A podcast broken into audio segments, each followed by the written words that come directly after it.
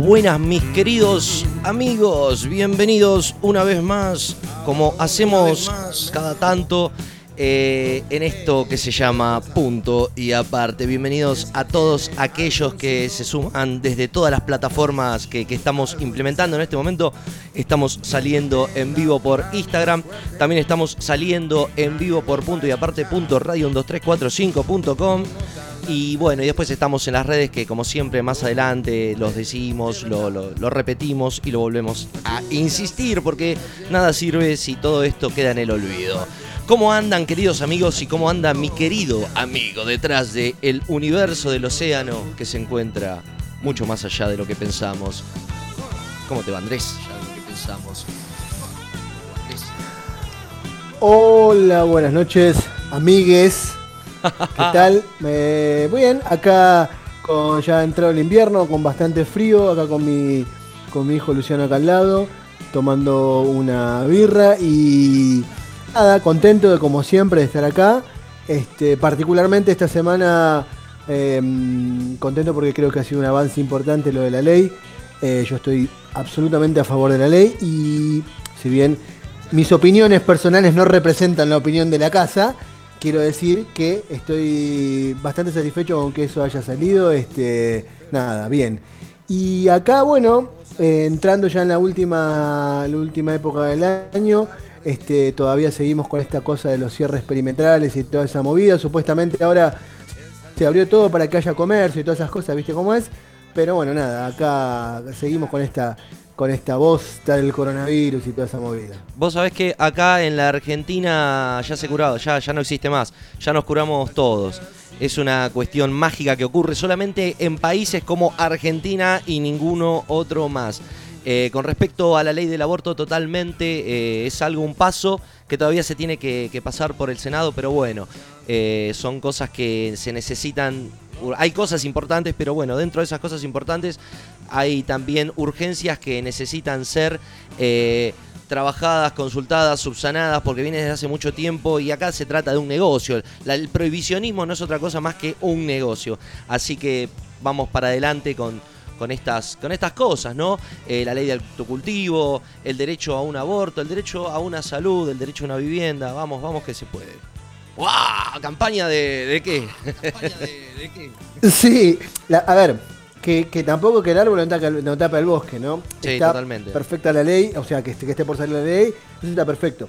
Hay otras cuestiones que tampoco pueden, eh, o digamos, que el árbol Sí. no tapa el bosque quiere decir, bien, salió la ley, ya está.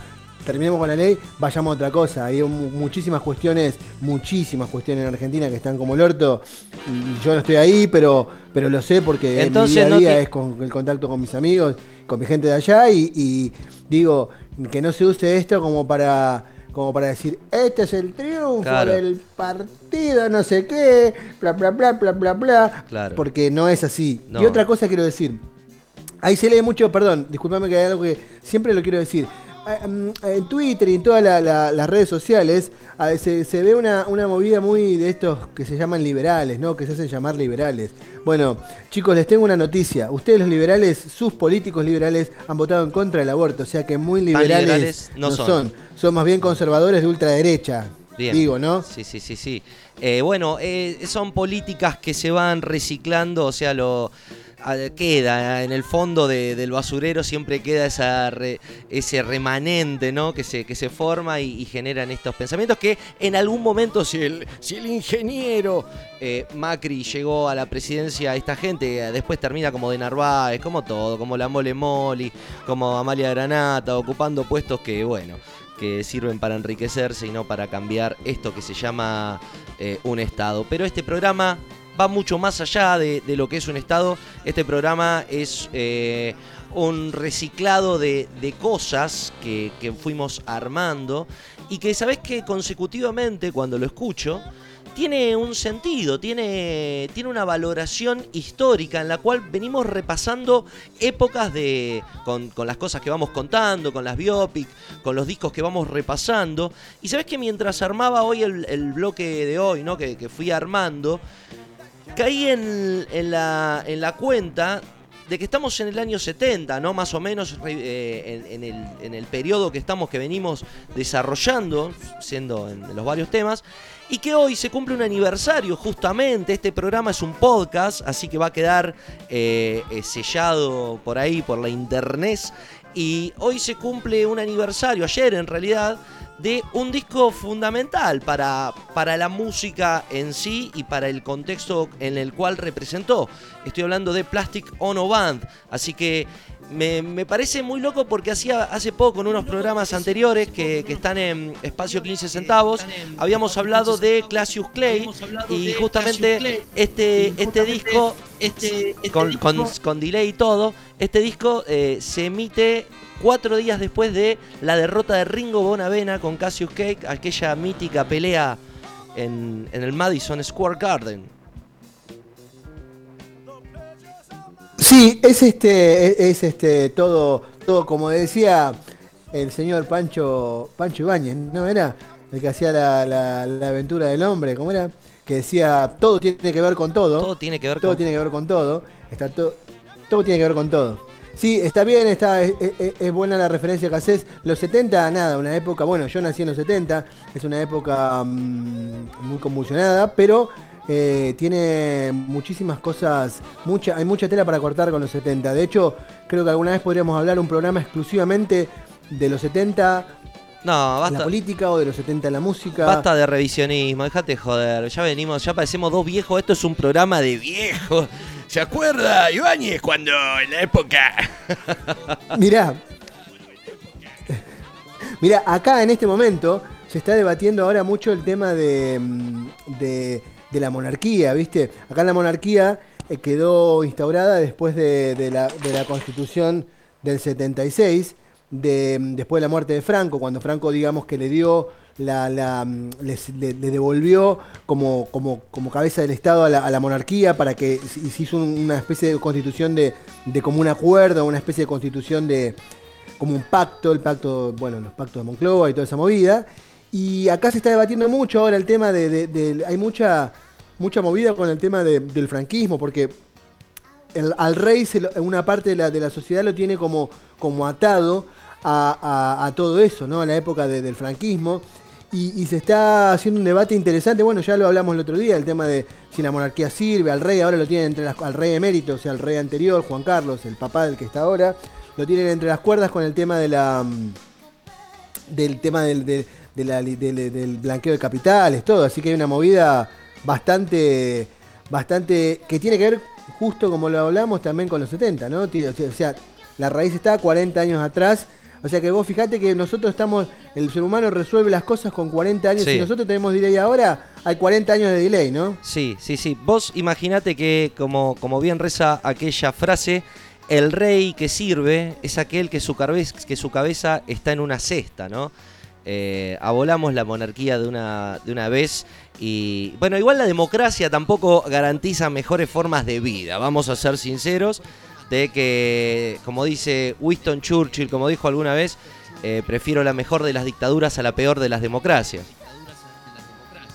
Sí, también dijo es un bicho, es un bicho malo, es un bicho feo, pero es el mejor que tenemos, ¿no? Claro. Nada, es una discusión y, y profundísima fuera de eso creo que creo que creo que es saludable que, que se discutan estas cosas, ¿no? Que, que, más allá de que pase el tiempo, han pasado, bueno, de la de nuestra.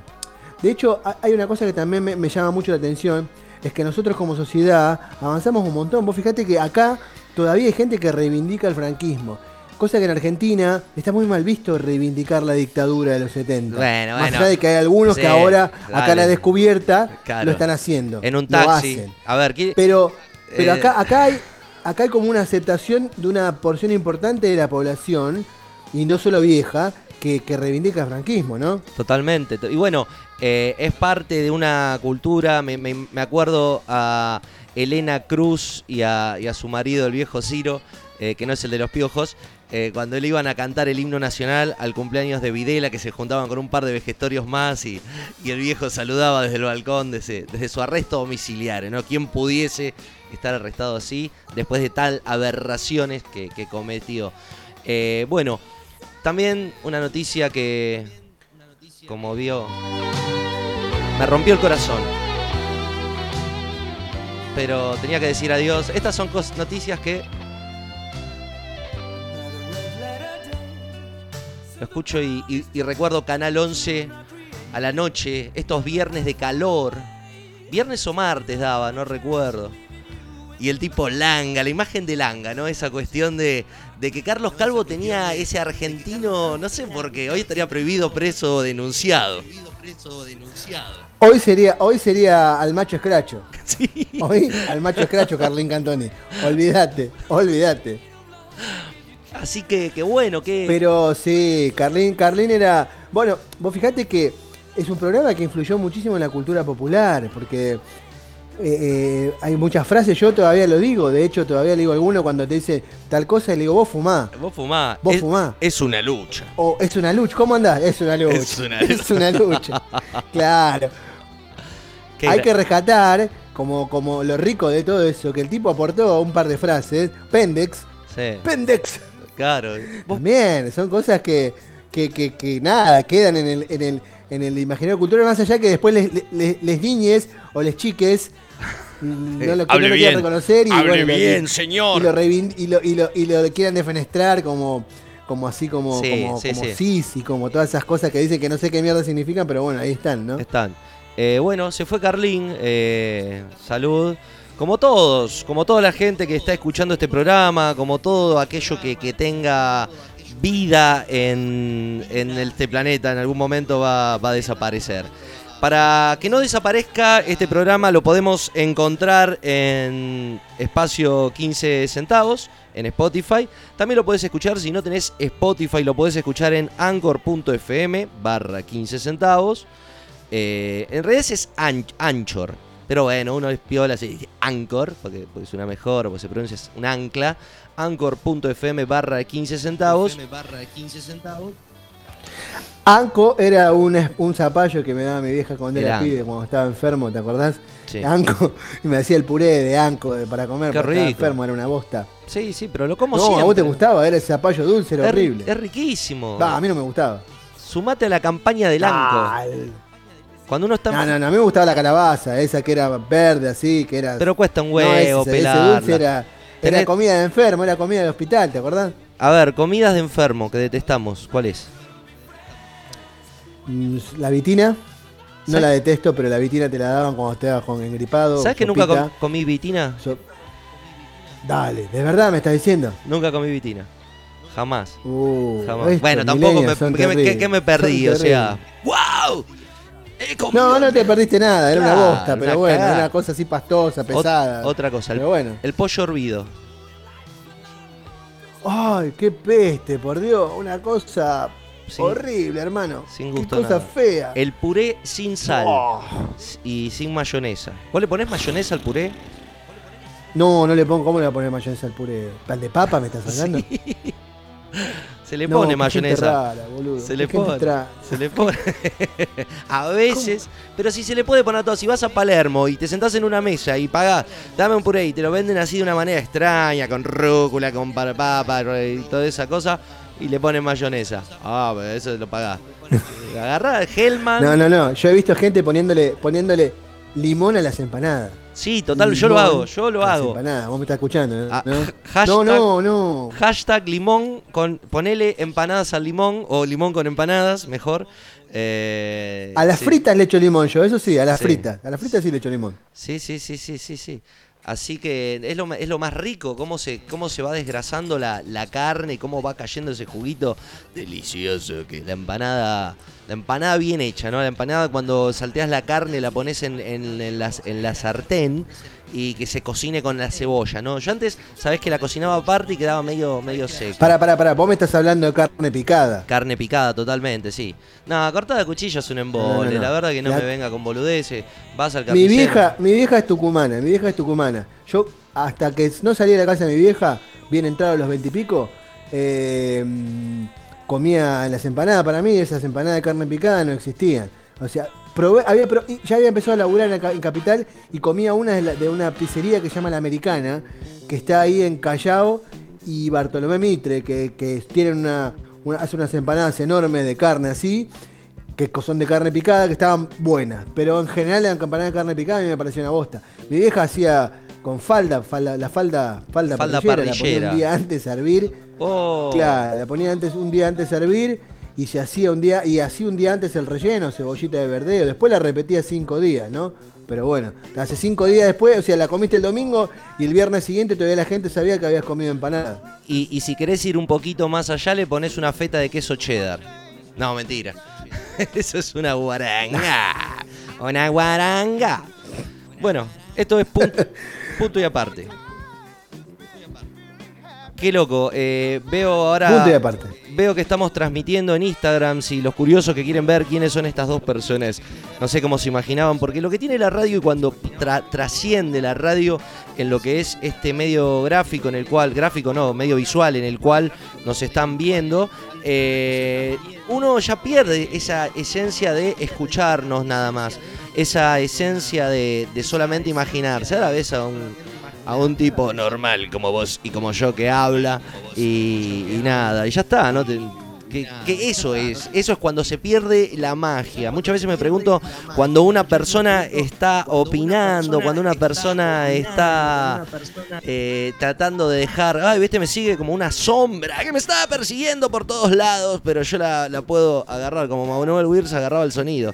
Decía, la opinión pública, cuando uno pone el hater, el odiador, el que dice, no, sí, está bueno, pero es una cagada.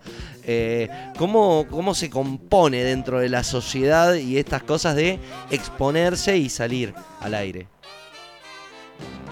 Bueno, pero también vos dijiste algo, se pierde la magia, pero también está interesante poder ver, ¿no? Porque mm, también baja un poco a tierra, ahí por ahí, qué sé yo, yo me acuerdo cuando era pibe, mi vieja a la mañana cuando, cuando me iba antes de irme al colegio ponía rapidísimo a Héctor Larrea. Héctor Larrea. que hace poquito me enteré que se re- que era un crack, un, un Sí, prócer de la radio sí, argentina. totalmente. Que, que, se- que se me enteré que se retiró hace poco, bueno, o Antonio Carrizo, o entonces Vejestorio que.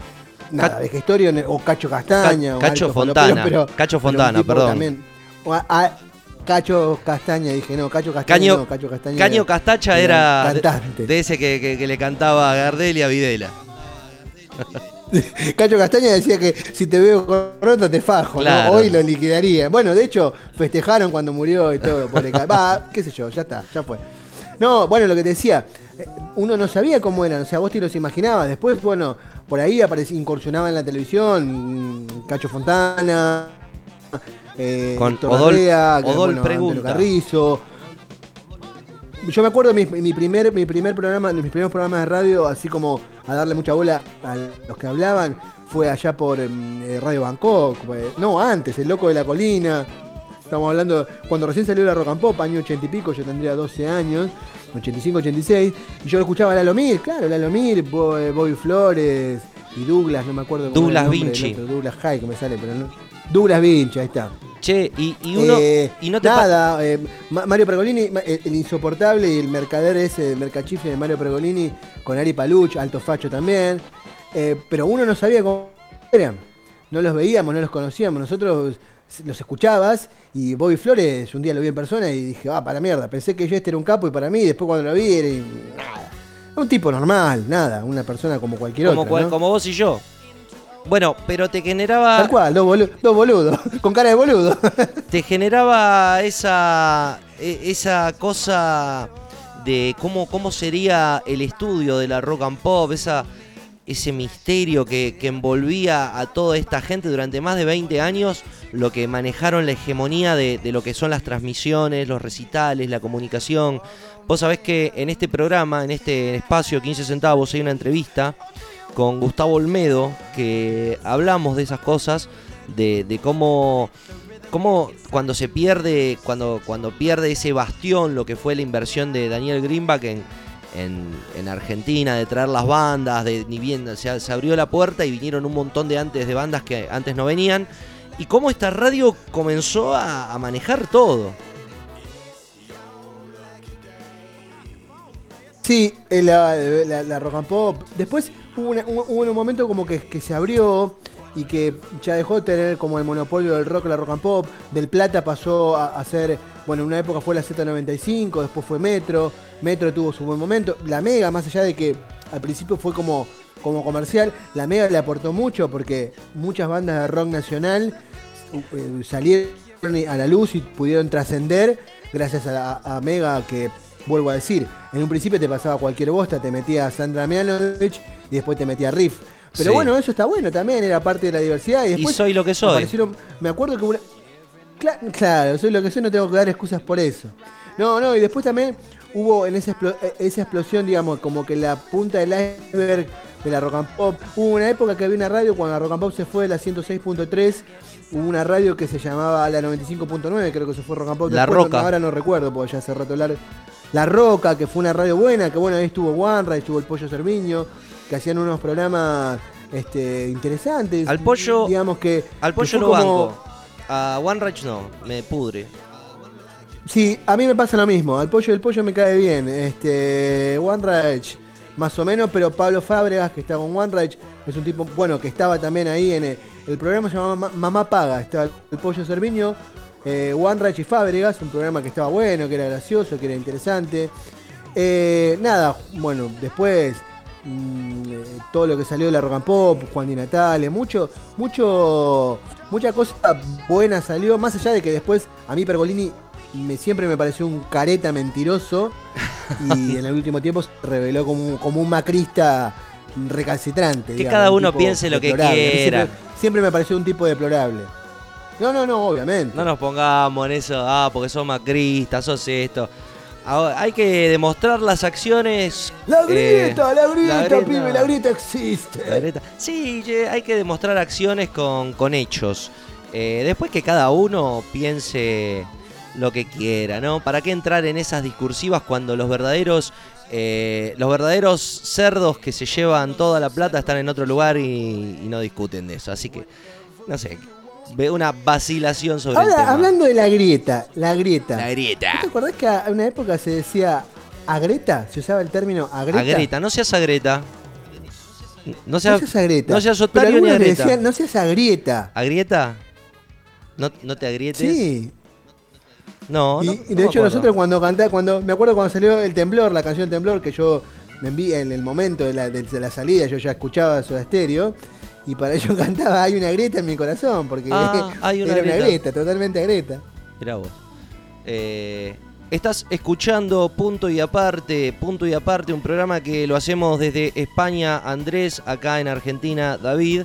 Eh, lo podés escuchar en espacio 15 centavos, también podés escucharlo en anchor.fm barra 15 centavos. En este momento estamos saliendo en vivo, no sé por cuánto, porque también las estrellas necesitan espolvorearse la nariz, tirarse un poco de agua oxigenada en el pelo.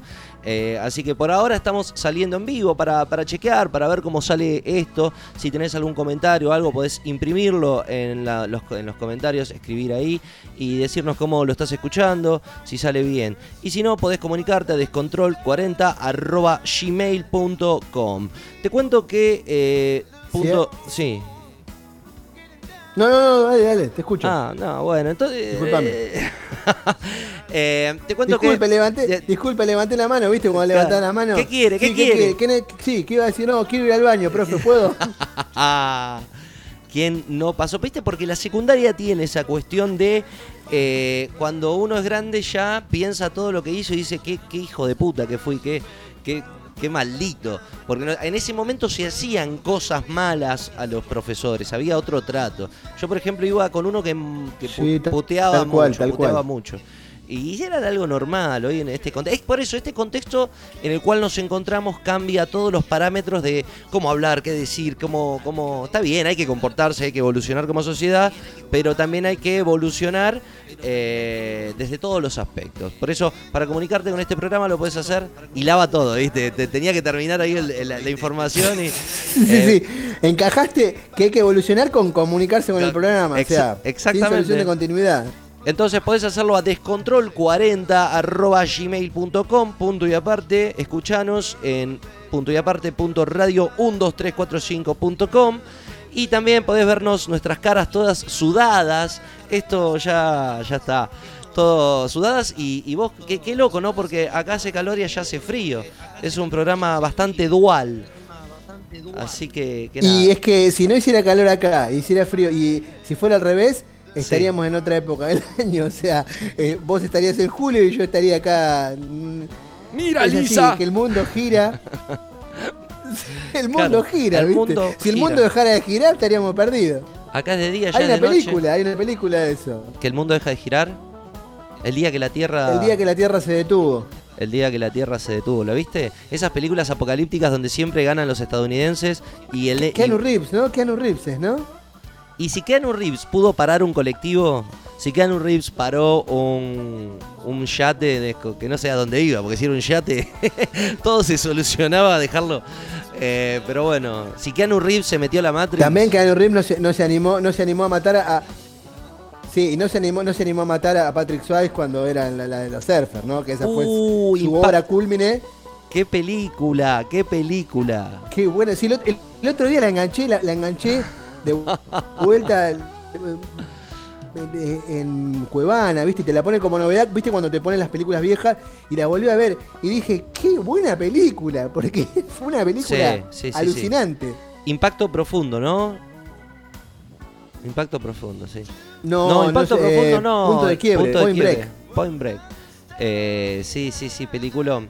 Bueno, point break, sí. Che, te propongo que que escuchemos unos temas y arrancamos con, este programa, porque tenemos un programa, aparte de todo esto, señoras y señores, tenemos un programa que tenemos que llevar adelante por el Sindicato Nacional de Radio. Bueno, esto es un podcast que, como te dije tantas veces, emite en 15 centavos y bueno, esperamos que, les guste. Eh, próximamente tendremos novedades de dónde nos podés encontrar, eh, qué, qué, podés hacer, se imprimirán las remeras, no sé. Algo vamos a hacer. Por lo pronto vamos a escuchar un tema y seguimos con todo el acople y el delay del mundo. Creo que podemos sortear una caja una caja de vino y, una Manaos también, digamos, como premio consuelo. Eso también podría. Los premios Falopa. Eh, Clemente Cancela nos, nombraba como los premios Falopa. Eh, bueno, nada. Esto es punto y aparte. Vamos a escuchar un tema y seguimos con esto que nos gusta hacer, que es hacer radio.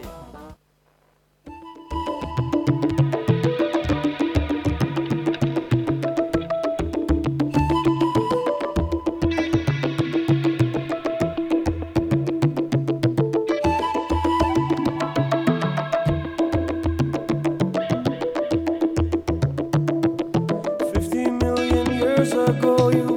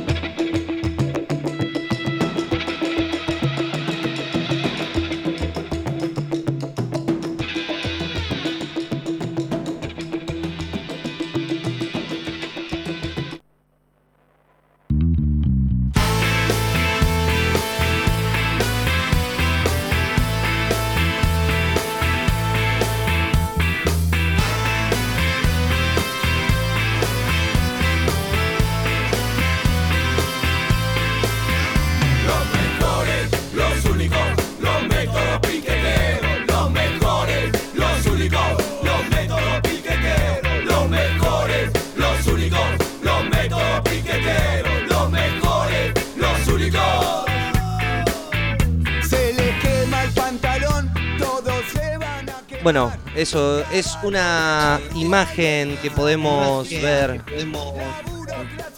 de una fecha fatídica en la historia argentina. Sí, hoy estaba pensando, bueno, hace unos días venía pensando de qué íbamos a hablar ahora, de, de qué, de- sobre Darío Pico, que- cuál era el tema que íbamos a tocar.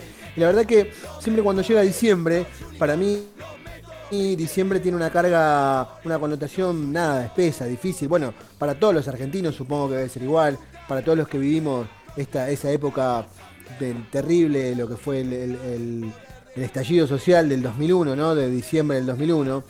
Eh, entonces decidí buscar, di- digamos, no solo rebuscar en mi memoria, sino también buscar el contexto del momento, de, cómo fue, de, cómo se vivió. Yo, nada, en esa época era un joven recién recibido, estaba como con como las puertas abiertas del, mundo de la vida adulta, que ya arrancaba mi profesión, hacía años que ya venía laburando, bueno, de lo que laburaba en aquel momento.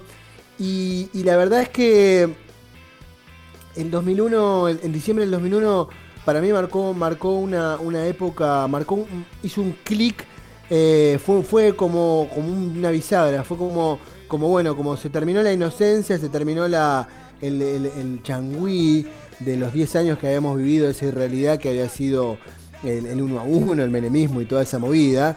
Y, nada, y fue como, como bueno, este, dar un, cabezazo a la puerta, dar, digamos, mm, ponernos de cara a la realidad y, ver que, nada, había pobreza, había miseria, estábamos mal, estaba difícil, la gente no había, no había, laburo, no había laburo, este, un caos. Y la represión estatal vivida eh, por mi generación o por nuestra generación en la que, porque nosotros bien habíamos tocado tangencialmente los 70, los 80 habían sido bastante bruscos con nosotros, quizá la policía nos había maltratado un poco, pero la represión estatal, la de que cuando el Estado mata a, a- sus, a, sus, a sus eh, súbditos o a sus administrados, como son los ciudadanos, no la habíamos visto en vivo en directo. Y eso, diciembre del 2001, 19 y 20 de diciembre del 2001, eh, vivirlo en carne propia fue como muy, muy difícil, ¿no? Muy, muy, muy abrirnos los ojos a la realidad. Sí, eh, fue una fecha que tomó por sorpresa a mucha gente y lo más triste de todo esto es que estaba siendo orquestada. Eh, es un, un momento en el cual eh, van a caer un montón de parámetros como los bancos, como la credibilidad del sistema, que bien, si bien ya venía golpeada, eh, esto va a terminar de poner un fin a años y años y años de creer en lo que era un Estado. Eh, la, la falta de organización, el, digamos, la falta de manejo y, y todo el control que conllevaba eso con las muertes en el peso, que, que va a ser eh, la culminación con la represión de Puente Pueyrredón. O sea, era un- una convulsión total que nadie se hacía cargo de nada y eh, los bancos se estaban llevando todo, todos los dólares. Sí. Estamos en punto y aparte hablando del 19 y 20 de Perdón, diciembre. prole- problema técnico. No, lo que quería decir que vos hablabas de los bancos y de todo eso. Y que sí, que estaba orquestado. A ver, yo recuerdo que, muy patente, yo empecé a trabajar, eh, había empezado a trabajar mm, formalmente, digamos, en el año 92. Fue mi primer trabajo formal con un sueldo, digamos, en blanco. Y cuando empezó la época del, del 1 a 1, ahí en esa época, eh, era irreal que nosotros viviésemos en una situación donde salíamos del laburo con 250 pesos que yo ganaba en aquel primer, mi, primer sueldo, eran 250 dólares. Era irreal que cualquier, mm, eh, cualquier persona podía este, ir con su sueldo, pagar con 100 pesos y te devolvían 25, 30 dólares. O sea, vivíamos en una irrealidad. También era, era, era bastante obvio que con un amigo siempre lo hablábamos, ¿no? Esto con los chicos de. Bueno, veníamos en la Ferrari, como viste que el turco se subió a la Ferrari y nos subimos todos a la Ferrari del turco. Y, sabíamos que a la velocidad que íbamos y sin cinturón de seguridad, este, el camino era, era ir chocar contra la pared y salir despedidos por la ventana, ¿no? O sea, tampoco es que éramos inocentes y que nos tomó por sorpresa, porque cualquier persona en su sano juicio, en, su, sana- en, su- en, su en un razonamiento, este, estaba viendo que, bueno, se, cerraban los trenes, eh, dejaban las fábricas, se cerraban, todo se venía de afuera. Nada, esto no era una cosa que, no, no podía terminar bien, no, no, no, no podía terminar bien. Hay una película que a, ma- a manera satírica eh, retrata esta escena eh, que se llama Un peso, un dólar de Gabriel Cedrón. Muy buena con Coco Silly y gran a- actores, muchos más actores. Me, me acuerdo Ulises Dumont también. Eh, sí, fue una fecha que va a quedar marcada por un montón de otras cosas también. Ulises Dumont era el que siempre decía, los voy a hacer boleta, hijos de puta, en las películas, ¿no? Sí, el Era gran, su, su parlamento principal, era putear en las películas. Era era un monstruo, era un monstruo. gran puteador, o sea, gran puteador. Gran puteador. Como Lupi, como Federico Lupi. Sí, sí, sí, sí. Otro puteador eximio en las películas. Sí, sí, totalmente. Bueno, eh, el 19 y 20 de diciembre van a llevar a la caída, obviamente, de un gobierno y al resurgimiento de la gente a la calle en la cual se proclamaba, donde la gente se eh, caía, a- se, ya caía de Maduro, que, que- que ya esto no, no iba a solucionarse. Entonces pedían un cambio, pedían eh, que se vayan todos, ¿no? Que se vayan todos y que no quede ni uno solo. Que no quede ni uno solo. Igual yo te, te digo la verdad, para mí, es, e- el- el- la salida a la calle de la gente el 19 y el 20 de diciembre fue una de, los, de las manifestaciones populares más genuinas que yo he visto en mi, en mi vida en Argentina. ¿Por qué te digo esto? Creo que lo vi solamente en, en los mundiales, eh, cuando había un acontecimiento así, en las Malvinas, en la guerra de las Malvinas, yo recuerdo, yo era un pibe, pero recuerdo muy bien aquella vez de lo de las Malvinas. Y, y en el 19 y 20 de diciembre, al punto tal, vos fijate que, que gente como mi mamá, una persona totalmente desmovilizada y totalmente eh, manejada por, por- por los medios, viste, por lo que Clarín te decía, al punto tal que Clarín, que los medios estaban instando al levantamiento popular. Eh, el gobierno de la Rúa, que había venido como, como a ser la, la esperanza después de, de- los 10 años del menemismo, del robo, de la, de la corrupción desembosada y así a cara descubierta, había defraudado a muchísima gente, porque lo que la gente esperaba era que el, que el gobierno radical de centro izquierda, aunque de la Rúa representaba la, max, la, la expresión más de derecha del radicalismo, eh, eh, viniera a- a mejorar, viniera a, poner un paño de, honestidad y sin embargo saltaban los quilombos de corrupción desde el gobierno de arrancó el gobierno de la Rúa al punto que Chacho Álvarez, su vicepresidente, renunció. O sea que más que la gente salió también, no solo porque además la situación era desesperante, porque ya la gente no le alcanzaba la plata, no podía comer, estaba todo mal, pero además porque había una gran frustración, una gran decepción y puso en duda puso en duda hasta las instituciones democráticas. O sea, la gente pensaba, bueno, se venía el ca Y yo lo sentía así, muchos lo sentimos así, como después de esto la pared, no hay nada más, se termina todo, ¿no? Hubo un momento de incertidumbre en el cual eh, muchos eh, se amotinaron, hicieron como barricadas en las esquinas de sus casas por, te- por el miedo este que se impone de que van a venir de, barrios más carenciados como una oleada a lo, a lo 300 eh, en, el enfrentamiento con los persas, iban a venir bajar desde, desde los barrios más pobres a robarse y, a, tomarte la casa. Entonces se instauró ese miedo. Mira vos cómo, cómo juegan con, con esa. Ya está, te, te cagaron los bancos, ahora va a venir el que no tiene por lo que vos te- por lo que te queda. Es un momento de fuerte. Es un momento de, de un, de un cambio muy loco, ¿no? También vos fijate que, eh, a ver, lo que terminó de desencadenar, lo que terminó de desencadenar el, el- el- el- enojo popular fue el 3 de diciembre. Yo siempre recuerdo cuando sal- Bueno, primero, De la Rúa convocó a, a Caballo. O sea, vos pensás Ya que. Caballo representaba al menemismo, representaba al neoliberalismo más salvaje, a lo que supuestamente el gobierno de la Rúa, un gobierno de la Alianza, la centro izquierda, el progresismo, venía a, a barrer con todo eso. Y sin embargo, lo primero que hicieron fue llamar a un tipo como Caballo. Caballo el 3 de diciembre, siempre lo recuerdo, el 3 de diciembre Caballo dijo, eh, salió a, a- a decir que a partir de hoy se iba a poder sacar 200 pesos por semana de los cajeros. Eso fue como la gota que rebalsó el vaso. Sí, sí, sí, sí. Y, y aparte ya este, este cambio que proponían ya empezó a, ensuciarse desde el momento que renuncia un vicepresidente, comienzan las, las denuncias por corrupción, se comienzan a votar leyes que son desastrosas como el tema de la reforma laboral, comienza a funcionar una mafia dentro del mismo Congreso y esto comienza a desnudarse. Ya es como que después del Carlos está todo permitido, quién va a hacer nada, pero sí, saltó la olla. Saltó la olla desde el lugar que más concentra poder, que son los bancos, que es donde está depositado el dinero.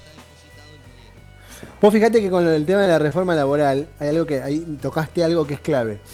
La reforma laboral eh, que, iban a discutir, que se iba a discutir en el Congreso, el ministro de Trabajo, que no recuerdo ahora su nombre, lo tenía acá, lo tengo en la punta de la lengua y ya me va a salir, salió a decir que tenía la Banelco para los senadores. Para los senadores tengo la Banelco.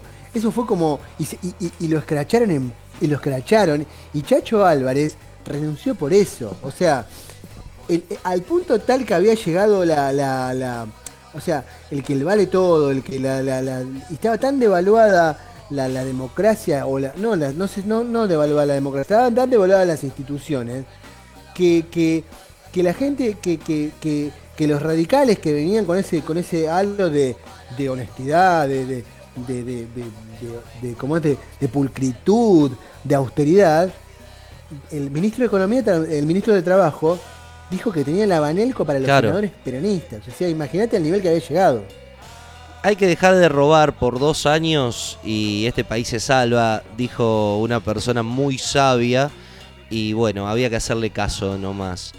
Eh, cuando renuncia el señor de la Rúa, comienza un camino en la Argentina que va a desembocar luego en toda esta otra parte. Y hay algo que, dijiste, Andrés, que es importante, que tiene que ver con la, la gente, ¿no? La, esta masificación de una sola idea, que se da pocas veces, como vos decías, con el Mundial 78, con Malvinas. eh, bueno, lo de Maradona, ponele, representando cierta esa, esa cuestión de cuando la gente se junta.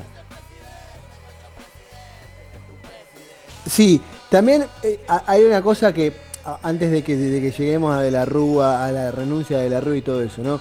También hay que, hay que, hay que, hay que decir, porque tampoco sería honesto hacer un análisis sin decir esto, ¿no? El peronismo, el peronismo de base de la provincia de Buenos Aires, con Dualde a la cabeza, dicho sea de paso, a la cabeza grande de Dualde, eh, eh, estaba fogoneando esto. Porque los saqueos, eh, como le hicieron a- como le había pasado a Alfonsín en el año 89, yo también, yo en esa época era más pibe todavía, pero, pero lo recuerdo. Los saqueos no fueron, más allá de que ah, obviamente la gente no tenía para comer. O sea, a ver, yo siempre me acuerdo de un episodio que, que de haber visto en la tele, bueno, lo de la gente en Rosario comiendo gatos, con- Sí. poniendo gatos a la parrilla. O Sí. sea, hambre había, tampoco es que vamos a hacer a decir no, los saqueos fueron todos organizados, organizados por el peronismo, porque tampoco fue así, pero, sí que el Pero- peronismo Pero le echó, le echó que le echó querosena al, le echó al Sí, fuego. sí, tampoco no seamos tontos, no, no seamos, no seamos ingenuos. Como siempre, la, la manipulación está presente en todo lo que tenga que ver con la política. Sí, lo que igual- haciendo una, una- una- casi como una breve cronología. El 3 de diciembre entonces, eh, Caballo anuncia el corralito. A partir de ahí empiezan la- las movilizaciones, la clase media, a la que la clase media a la que el kirchnerismo odia y que todos dicen odiar, pero después todos dicen, no, trabajamos para que crezca la clase media, cuando la clase media no se sabe bien qué es y podemos discutir horas y horas qué es la clase media, pero está, sería muy largo. Pero bueno, digamos, la clase media fue la que salió a la calle cuando le tocaron sus ahorros, cuando le, transformaron cuando le dijeron, bueno, a partir de ahora, 250 pesos por semana. Eso fue generando, además de la pobreza, además del desempleo monstruoso y galopante que venía, fue generando como el caldo de cultivo para que la gente empezara a, a manifestarse. Y fue como una genuina unión entre la clase baja que quería comer, que, que no podía, que no tenía ni para comer, y la clase media la que le habían sacado sus ahorros, su dinero, por el que supuestamente tanto habían trabajado.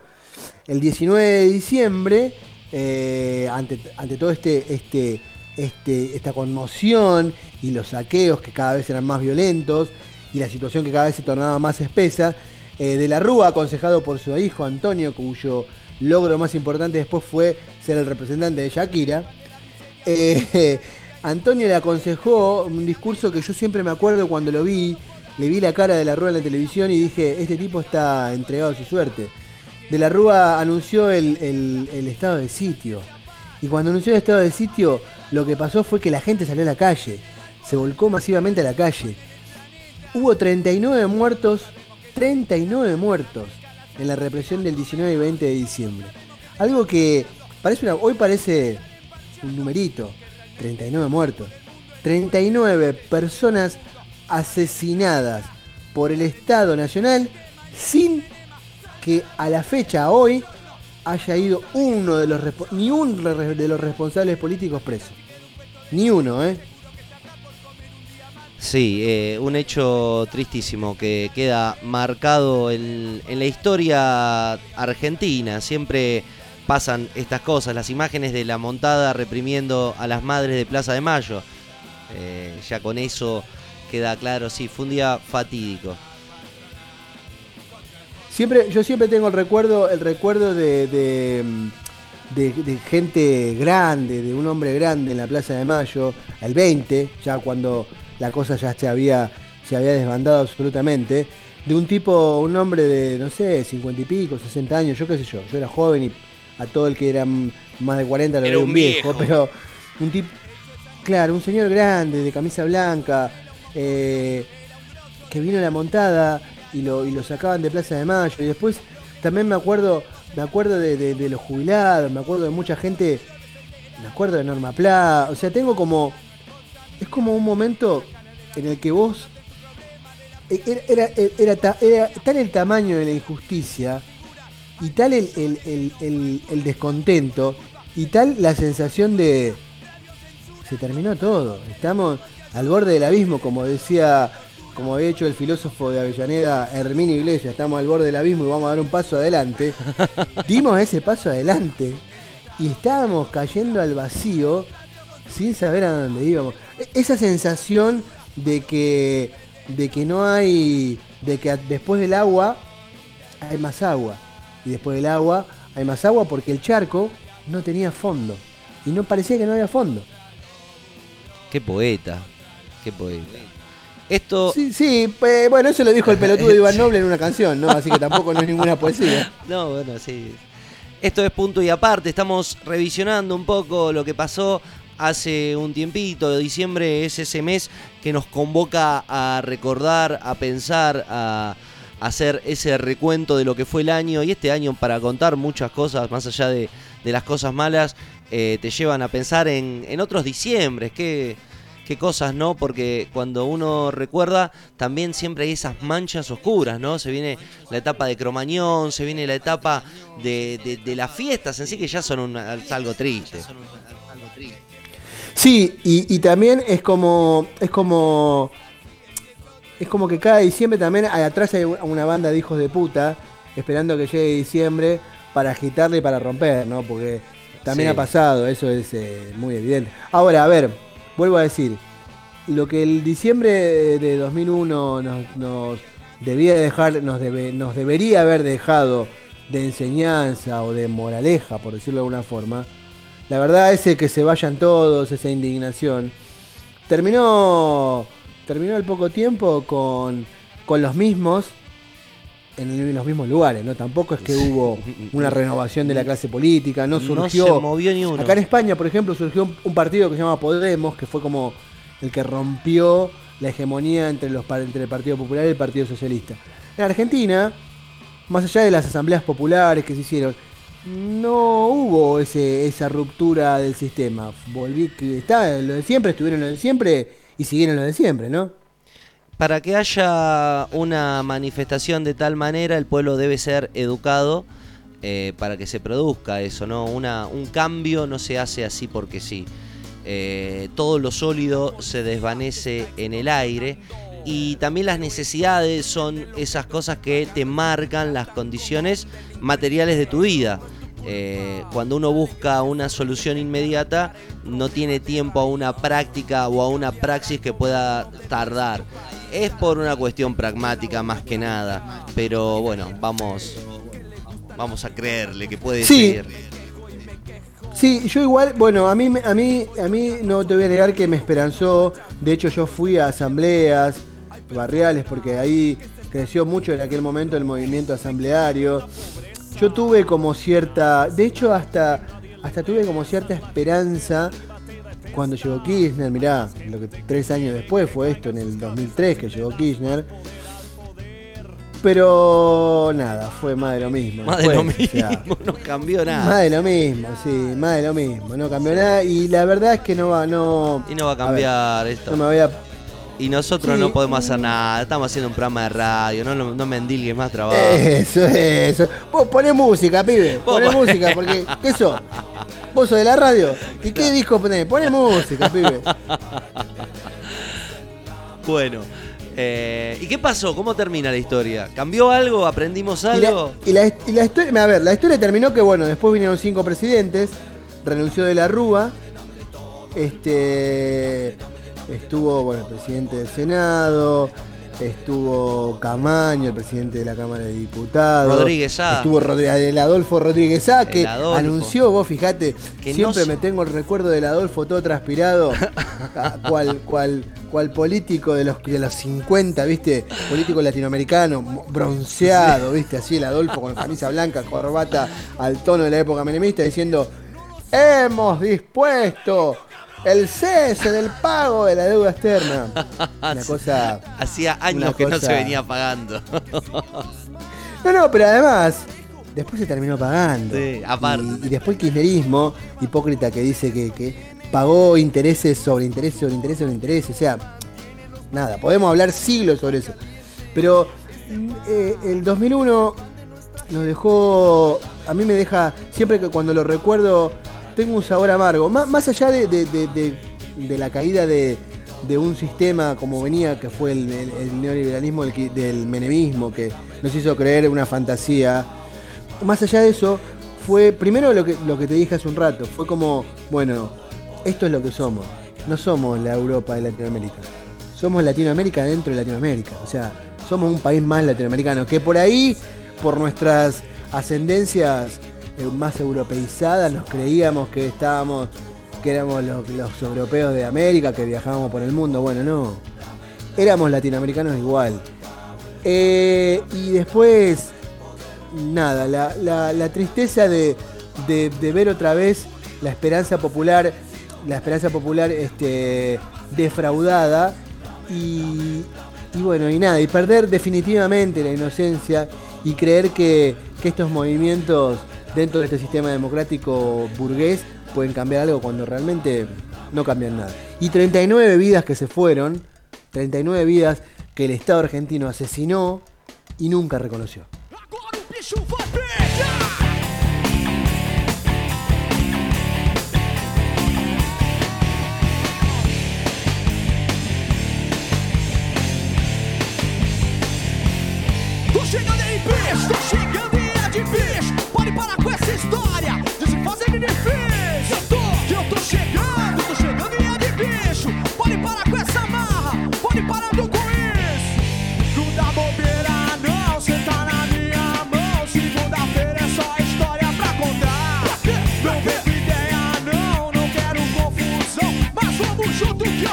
Hoje o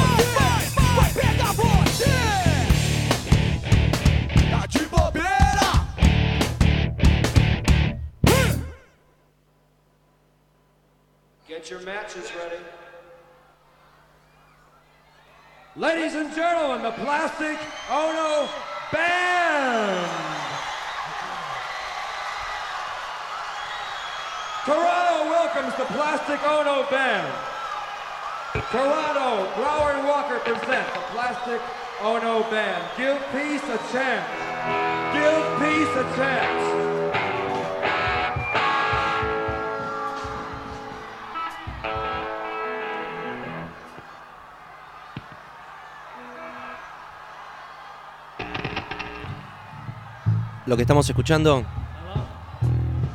recital Live for the Peace, recital en el Toronto, Canadá, año 1969. En la batería, Mal Evans. En las guitarras, Eric Clapton. Y una parejita nueva que estaba dando vueltas por, por todos los lugares de Inglaterra y del mundo. El señor John Lennon y Yoko Ono. Este recital va a ser el inicio de, de una carrera que, que va a terminar con el fin de los Beatles y va a comenzar con la segunda etapa y quizás la o la tercera etapa, mejor dicho, si tomamos la parte psicodélica, la tercera etapa de un John Lennon más maduro, más comprometido, más eh, concierto improvisado.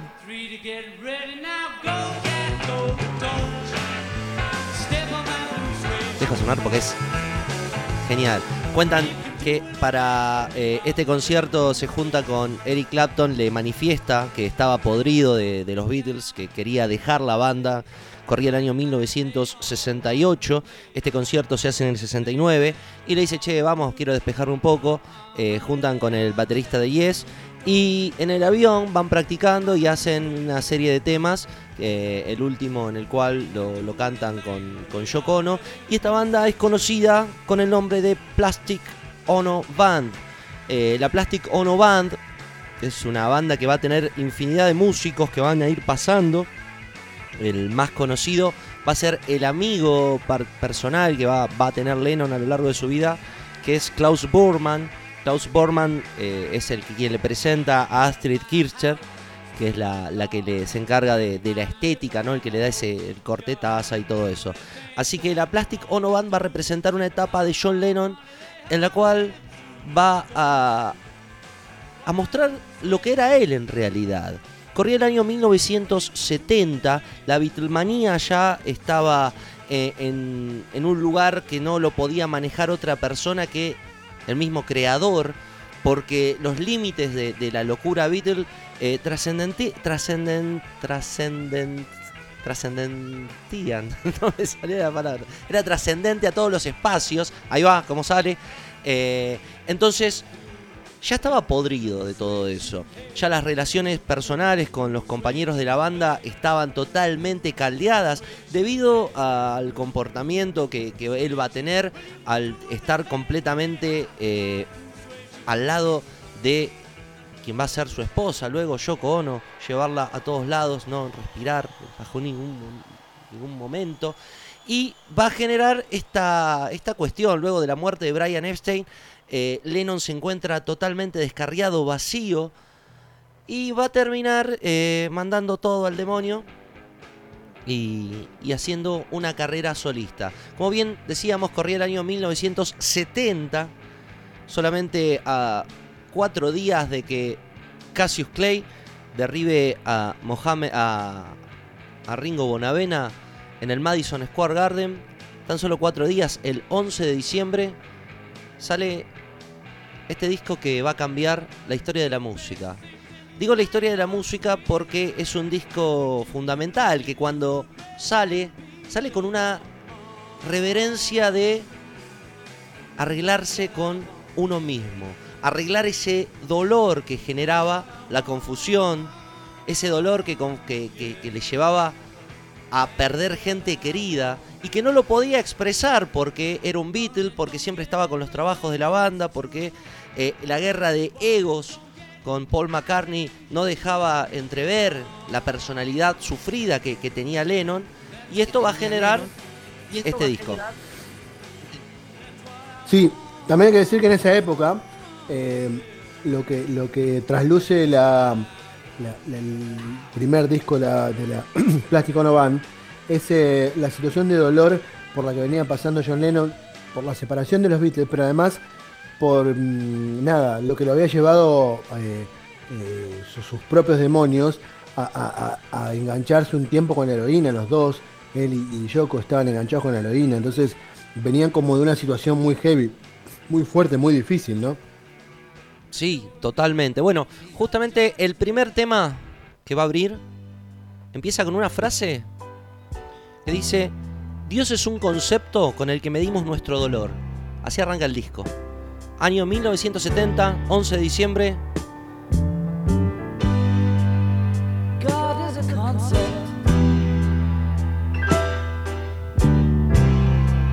Which we measure our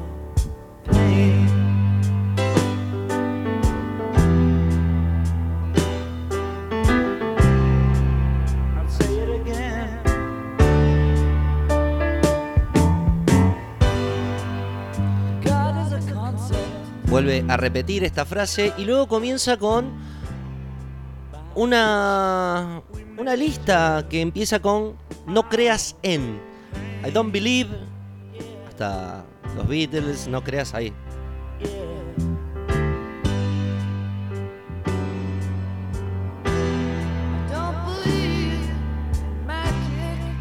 Basta de creer, o sea, cree en el amor, cree en uno mismo. Sabes que este, este disco y esta obra nacen en relación a una persona fundamental, que es un autor que le envió un libro, eh, un terapeuta llamado Arthur Janov, que eh, trabaja sobre lo que se llama el grito primario, el primal scream en el cual uno intenta sanar sus heridas del pasado, porque él sostiene que todas las personas tienen heridas, heridas conceptuales, y justamente Lennon, que es una persona abandonada por su madre, criada con, por su tía, no pudo ver a sus padres, eh, después se le muere el mejor amigo, Stuart, eh, Stuart Clifford, eh, luego se le muere el segundo mejor amigo, que es el manager de la banda, Brian Epstein. Entonces, siempre tiene ese desarraigo y esa cuestión de abandono que, sus otros compañeros no tenían, porque tenían otras familias. Entonces, una vez que termina de leer este libro,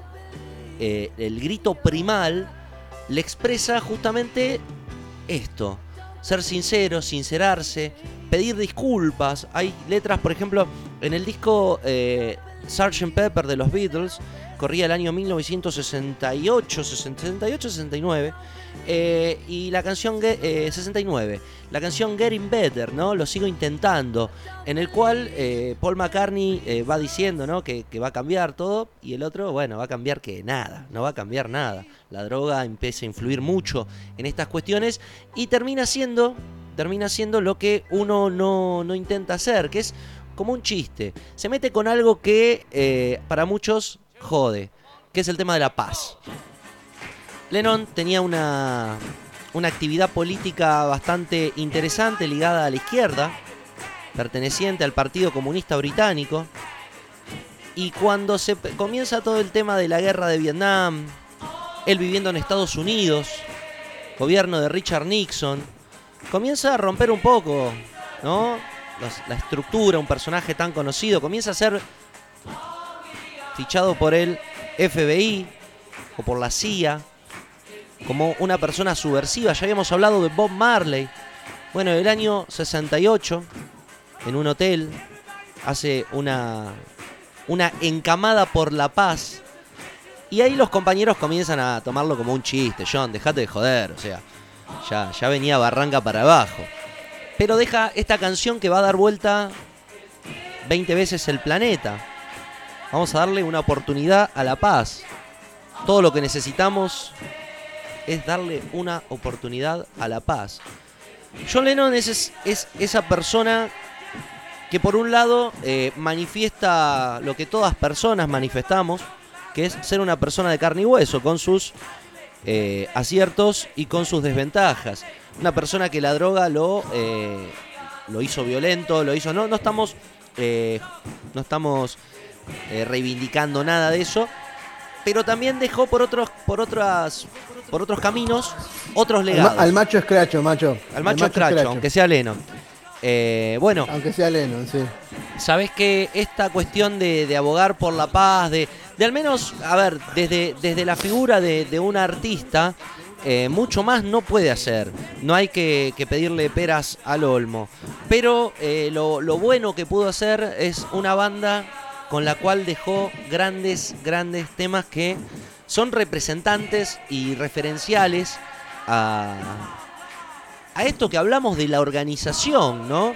De pensar un, un- un mundo sin fronteras, sin dioses, de pensar eh, en un futuro mejor. Hay una canción muy linda, muy linda, que se llama eh, I'm Stepping Out, del disco Milk and Honey, que justamente menciona eso. One, two, three, four. This here's the story about a house husband you know, just has to get out of the house. He's been looking at, you know, the kids for days and days. He's been watching the dish he's screwing around on watching the Sesame Street till he's going crazy. Woke up this morning, blues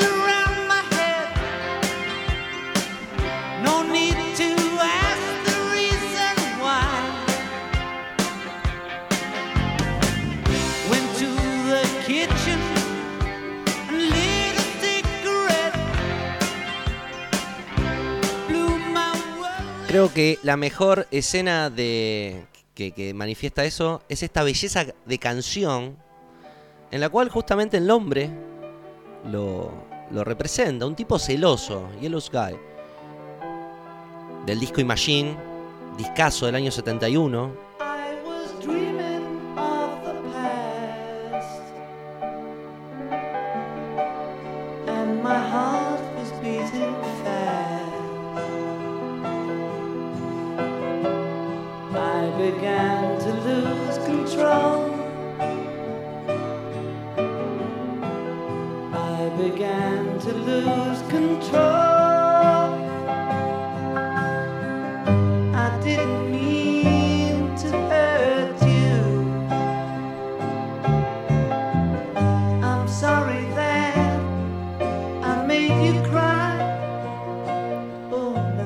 Con los movimientos de izquierda, como ya habíamos dicho, eh, escribe esta canción que va a ser justamente un ícono en una represión que se va a conocer con el nombre del Martes Negro, en el cual el ejército británico reprime a 14 estudiantes desarmados.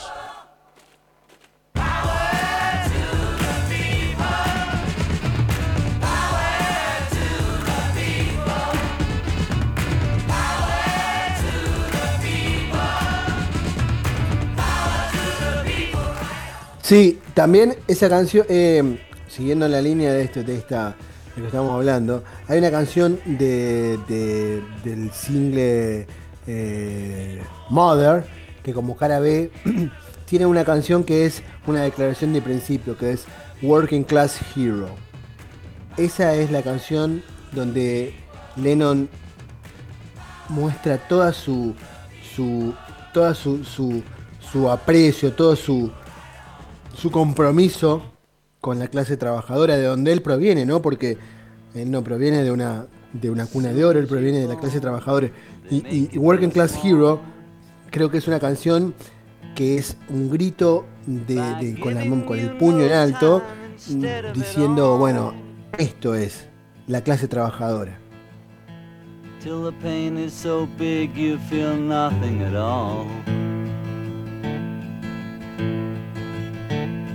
A working class hero is something to be. A working class hero is something to be. They hurt you at home and they hit you at school. They hate you if you're clever and they despise a fool. Esta canción habla de mucha, habla desde el bullying, pasando por, por cuestiones como, como el consumo. Tiene una, una abarca un, un espectro tan amplio de, de cuestiones traumáticas y difíciles para, para la clase trabajadora, para, para los, que, los que vienen, los que tienen que salir todos los días a ponerle la cara a la- a la vida y enfrentar y pelearla, este, que, nada, es, es desgarradora y a la vez es, es hermosa, es, poética, es, y es tan simple porque es una canción de tres, dos acordes, pero es una cosa, una cosa superior y vuelvo a decir, para mí es, es, es lo que lo pinta Lennon en ese momento, lo que pensaba Lennon, lo que, lo que sentía Lennon, lo, lo, lo vuelca en esta canción, ¿no? Sí, y es muy interesante referenciar el contexto en el cual desarrolla toda esta obra, que tiene que ver con la persecución, con el hostigamiento. eh, él, para alejarse luego de la pérdida de, la separación de The Beatles, se va a Estados Unidos y ya es con, con el gobierno de Gerald Ford que no le interesa más gastar tiempo en perseguir a, a un músico. Tuvo mucho que ver también la influencia de Elvis Presley que tenía con Richard Nixon y esta cuestión de que eh, iba a mal influenciar a las juventudes. Así que Lennon va a, atravesar un montón de estadios emocionales en los cuales el consumo de drogas, también la, la, la personalidad de Yoko Ono, una personalidad muy avasalladora que lo va a separar de sus amigos, de, de su familia, incluso va a financiar junto con, con una secretaria, la señorita Punk, unas vacaciones de 18 meses en las cuales Lennon recobra esa felicidad y recobra esa, esa alegría por volver a reunirse. ¿Sabes que hay una grabación? Una, un- la única grabación que, que se llama ¿Quieres un poco, un pase más? Eh, que le hace que, que va a Paul McCartney, va una, estaban en una finca en California, en Los Ángeles, y bueno, llega Paul McCartney, se saludan y se ponen a tocar. Estaba Stevie Wonder, entre otros, y se ponen a, tocar. Snoot Toot, eh, no me acuerdo el nombre, pero bueno, es una pieza muy interesante porque después de ese momento, eh, John vuelve con Yoko, tienen un hijo, eh, y ya no se habla nunca más con, con sus compañeros, hasta el fatídico día que todo el mundo celebra eh, no celebra la muerte de John Lennon, sino que se recuerda el 8 de, mm, de diciembre como un día de, recordar. Y en este programa no recordamos a los muertos, sino a la obra de los grandes que hicieron que uno siga vivo, ¿no? Eh, mientras escuchamos Watching the Wheels, la gente dice que estoy loco. Eh, esto es punto y aparte. Esto es una, un recuerdo de la música de John Lennon, una persona que trascendió las fronteras, los idiomas, las religiones, en la cual desnudó su, su alma ante un arte. Ámenlo, odienlo, eso es algo netamente particular. Yo creo que es uno de los grandes músicos que influenciaron a muchos otros y que, no solo influenciaron, sino que permitieron que muchos otros se junten. Sí, la, la, la combatividad de Lennon, la, la- la rebeldía de Lennon, eh, fue como, como que como que bajó a tierra mucho a muchos músicos, porque vos fíjate que en la misma época, en, en Estados Unidos, ¿no? Eh, Bob Dylan, o sea, como que salían.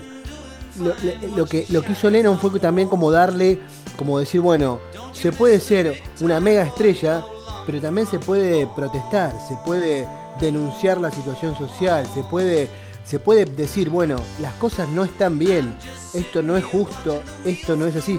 No solo por ser una estrella tenés que producir, tenés que estar en la máquina de hacer chorizos y producir hits un hit tras otro. también podés ser un cantante comprometido de protesta siendo una mega estrella. Y eso fue lo que hizo Lennon, ¿no? Eso fue un gran aporte de Lennon a, la cultura popular y a la, y a la, música, pero no solo a la música, sino también a, los movimientos sociales, ¿no? El apoyo y, el compromiso. El músico no es solamente es una figurita, sino que también es alguien que siente, alguien que, que- que se compromete, alguien que vive en la realidad. No es el que está allá arriba del escenario con tirando plumas o glamour solamente, ¿no? Bueno, una de las cosas que inventaron es el bagims, que es protestar en- envueltos o dar una conferencia envueltos en una bolsa. Estas cosas co- eh, de la, del arte conceptual, por así decirlo. Pero bueno, se, se rieron mucho de, de él, eh, tomando a la chacota los mensajes que, que llegaba de, por ejemplo, la guerra se detiene. Yo sé que son frases que por ahí son re kitsch o es re fácil decir una frase, pero bueno, en un momento donde el mundo se está cayendo a pedazos, decía, la guerra se detiene si tú lo quieres. ¿no? Como, como en el capítulo de Los Simpson donde si no le prestas atención, yo creo que bueno, es al revés, hay que prestar atención para que no ocurran esas cosas. Pero bueno, es el paso de John Lennon, John Winston, Ono Lennon, como se, como se había cambiado el nombre. Uno de los temas que amo y que me gustaría escuchar es este. And Buddy. Our life together is so precious. Together we have grown. We have grown. Although our love is still special. Let's take a chance and fly away somewhere alone. It's been too long since we took the time. No one's to blame. I know time flies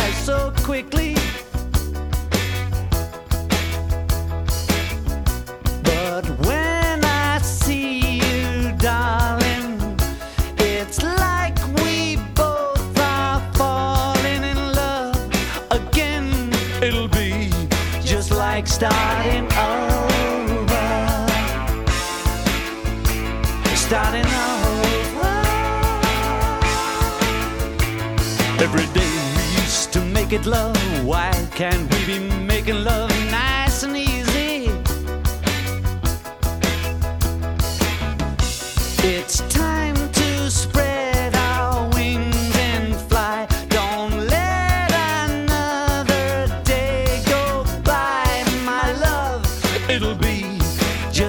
starting over. Starting over. Why don't we take off alone? Take a trip somewhere far, far away.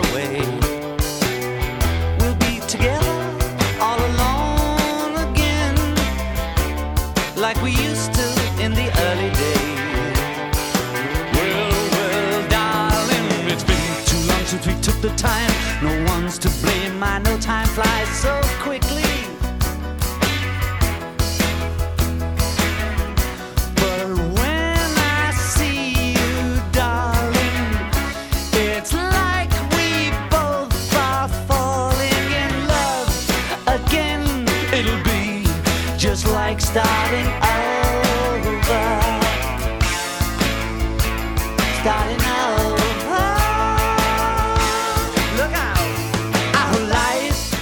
Seguimos con punto y aparte este programa tan bello, bello, bello que hicimos y que seguimos haciendo todos los... No vamos a decir los días porque no sabes cuándo podés estar escuchando este programa, así que no te voy a decir que sale una vez a la semana y que podés escuchar en vivo en punto y aparte punto radio 12345.com y que también podés seguirlo en las plataformas como en Spotify, en espacio 15 centavos y en anchor.fm barra 15 centavos.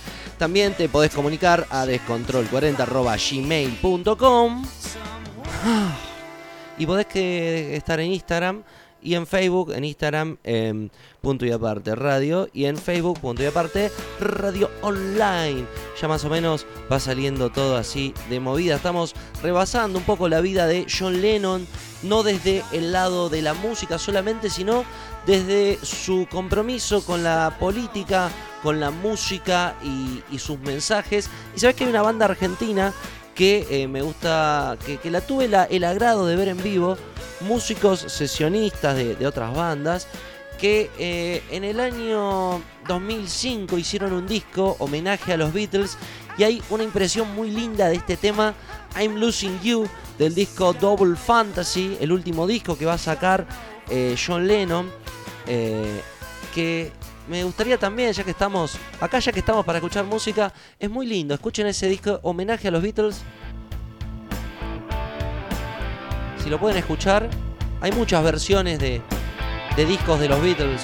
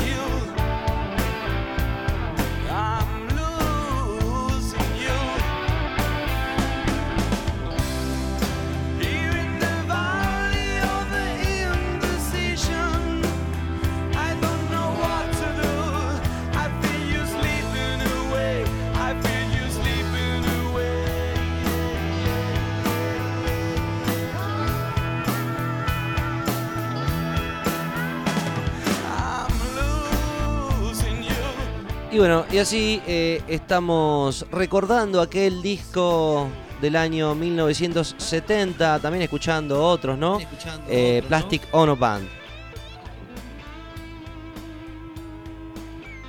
Esto es punto y aparte. Vamos a hacer una pausa, escuchamos otra cosa y volvemos en este programa que nos gusta tanto.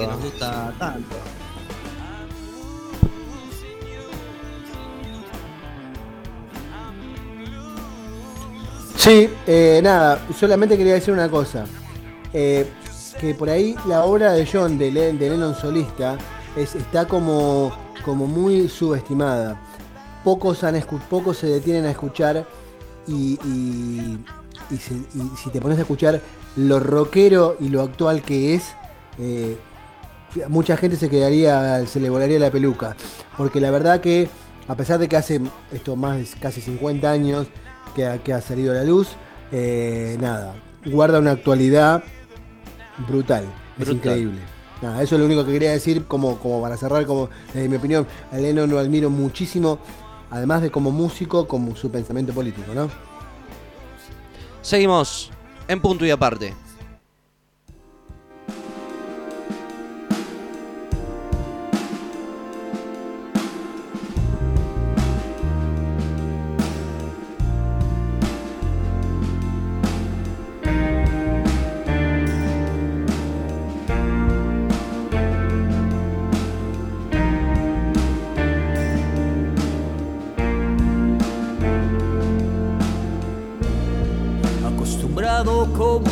Estaba. A historias desesperadas, a dioses repentinos, pero no esperaba menos de ti. Tenías razón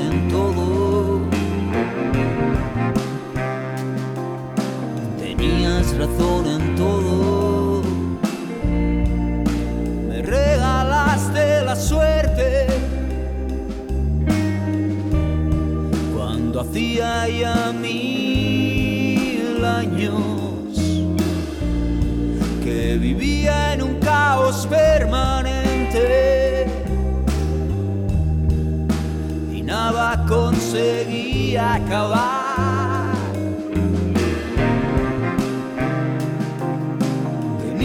Razón en todo. Tenías razón en todo. Debería pedirte disculpas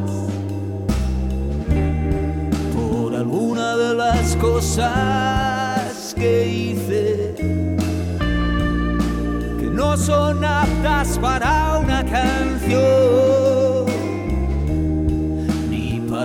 debate abierto. Todo tenías razón en todo, todo tenías razón en todo. Vivimos en el lugar más lejano que nos venía más a mano. Mis irregulares golpes de rima me hacen parecer misión ha concluido, mi misión ha concluido. Y es cierto lo que digo, es cierto lo que digo. Todo tenías razón en todo, todo. Tenías razón en todo.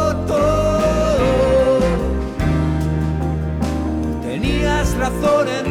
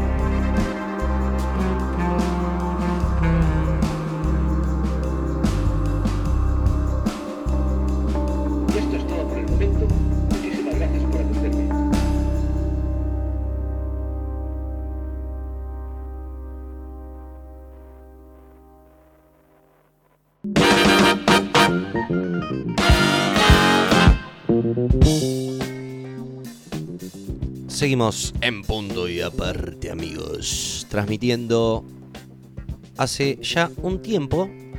Y queremos agradecer a todos aquellos que, gracias a ellos, seguimos transmitiendo porque no tendría un sentido hacer un programa dedicado a la nada misma, a la gente que está del otro lado en este momento en vivo, en punto y aparte punto radio 12345.com, que nos están siguiendo en la página. Le queremos agradecer, queremos también agradecer a toda la gente que después en la semana nos escucha el programa y, manda los mensajes, como siempre.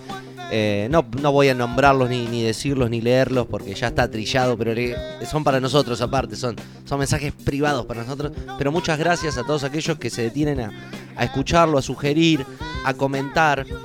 Y, y bueno. Eh, llegó el momento del videoclub de Kat, pero Kat no se encuentra. Desapareció. Y, y bueno, vamos a tomar el atrevimiento de. ¿Qué, qué vamos a ver?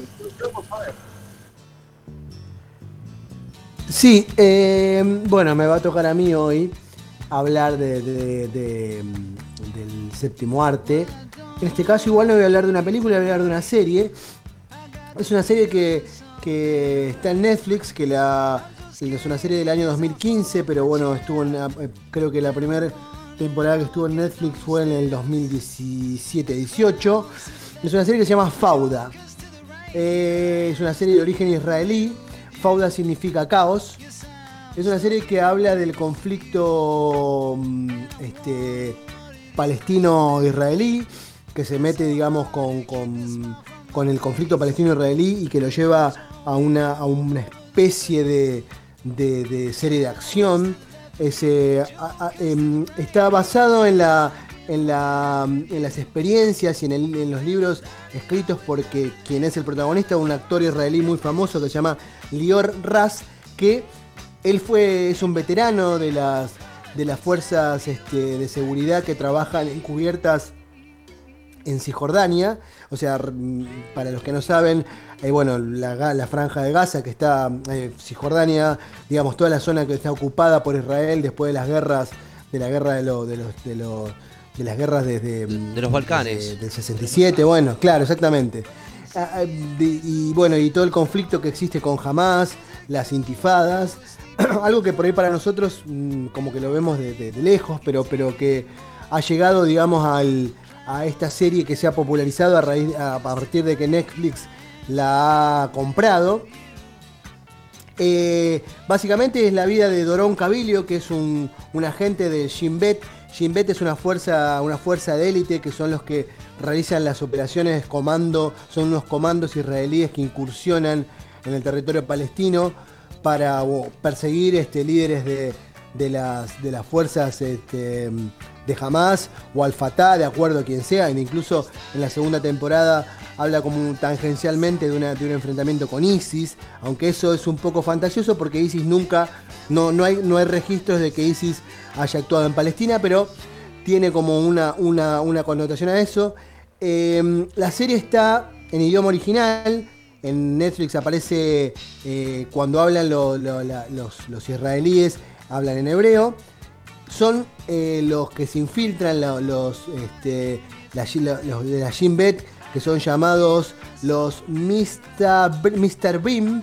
Mr. Beam, así. que son Mr. los que Mr. Beam, que está en israelí, supongo, que son los árabes que viven, o son árabes judíos, porque mm, aunque no, lo, aunque no parezca o que parezca una contradicción, muchos de los árabes de la zona, de hecho, la zona la- la- originalmente estaba habitada por árabes, muchos de los árabes de ahí son israelíes, son judíos, entonces eh, estos son lo- lo- los Mr. Bean, son los que hablan, son los bilingües, son los que hablan el, idioma mm, árabe sin acento, o sea que son árabes de origen, cuya lengua ma- materna es el árabe, se infiltran en, las filas de, de las, de las este, fuerzas palestinas de, de resistencia o de las fuerzas palestinas que, que están este, confrontando con, con los israelíes, ingresan en territorio palestino, eh, tienen este y en el medio además van viendo cómo se va mostrando digamos la historia paralela y cómo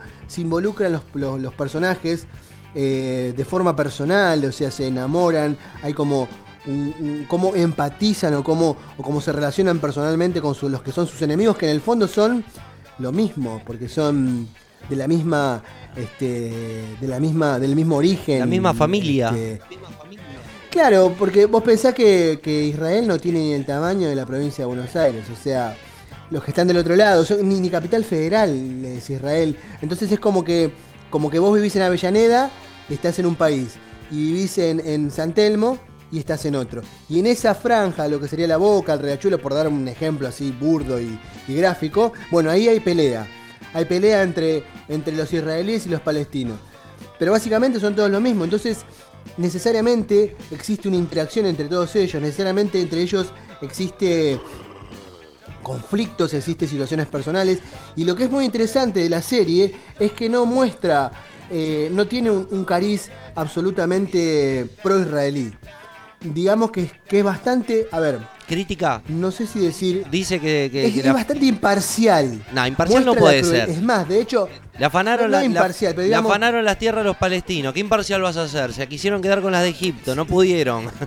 Acá no hay imparcialidad. No, no, a ver, obviamente que no es imparcial, pero lo que te digo es que no te muestra a los judíos como que los palestinos son quienes los atacan y los judíos se defienden. O sea, sino que te muestran no te los muestra la, con la un- crueldad con la que actúan la crueldad con la que actúan y, y lo crudo de la guerra, que es donde se ve que, bueno, que ellos, a ver, no te muestran a que lo- los judíos son los buenos, Israel es bueno y Palestina es malo. Me, me vino muestra- a la mente la película Borat cuando hacen la corrida de judíos, por eso.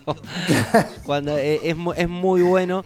Me digo, no, no te muestran a los judíos con la con la nariz larga y, No, ni te muestran al palestino con, Ah. con- el chaleco de bombas todo el tiempo. Claro, o sea, los palestinos son personas como ellos y nada, y están en una situación de conflicto y, y- y sin tapujos, te muestra cosas muy feas, porque la verdad que la serie tiene momentos bastante violentos y, y como que, bueno, como que no te puedes encariñar mucho con los personajes porque, como pasa en la realidad, tiene, tiene bastante... real- A ver, la primera temporada, la segunda temporada ya no tanto y la tercera vuela un poco y ya se hace más hollywoodense, pero lo que no te muestra como que bueno, la muerte muere un tipo y, y vos lo levantás el cadáver y, y con la otra con la otra mano seguís disparando y este y "Ma, motherfucker, no, Claro. te muestra el sufrimiento, que cuando un compañero cae es doloroso, la- lo, lo- lo- lo mal que la pasan después, o sea, todo, todo, digamos, intentan acercarse a la realidad y te vuelvo a decir, no es una propaganda pro-israelí,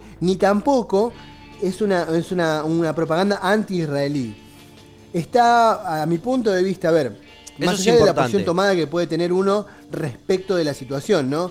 Está bastante, como te digo, bastante bien logrado eso. Como que te muestra el sufrimiento, como que esto no es gratis para nadie. No es gratis para nadie. O sea, ni para los judíos, ni para los israelíes, ni para los palestinos. ¿Entendés? Va como, va como, como, como, al- como la cuestión humana.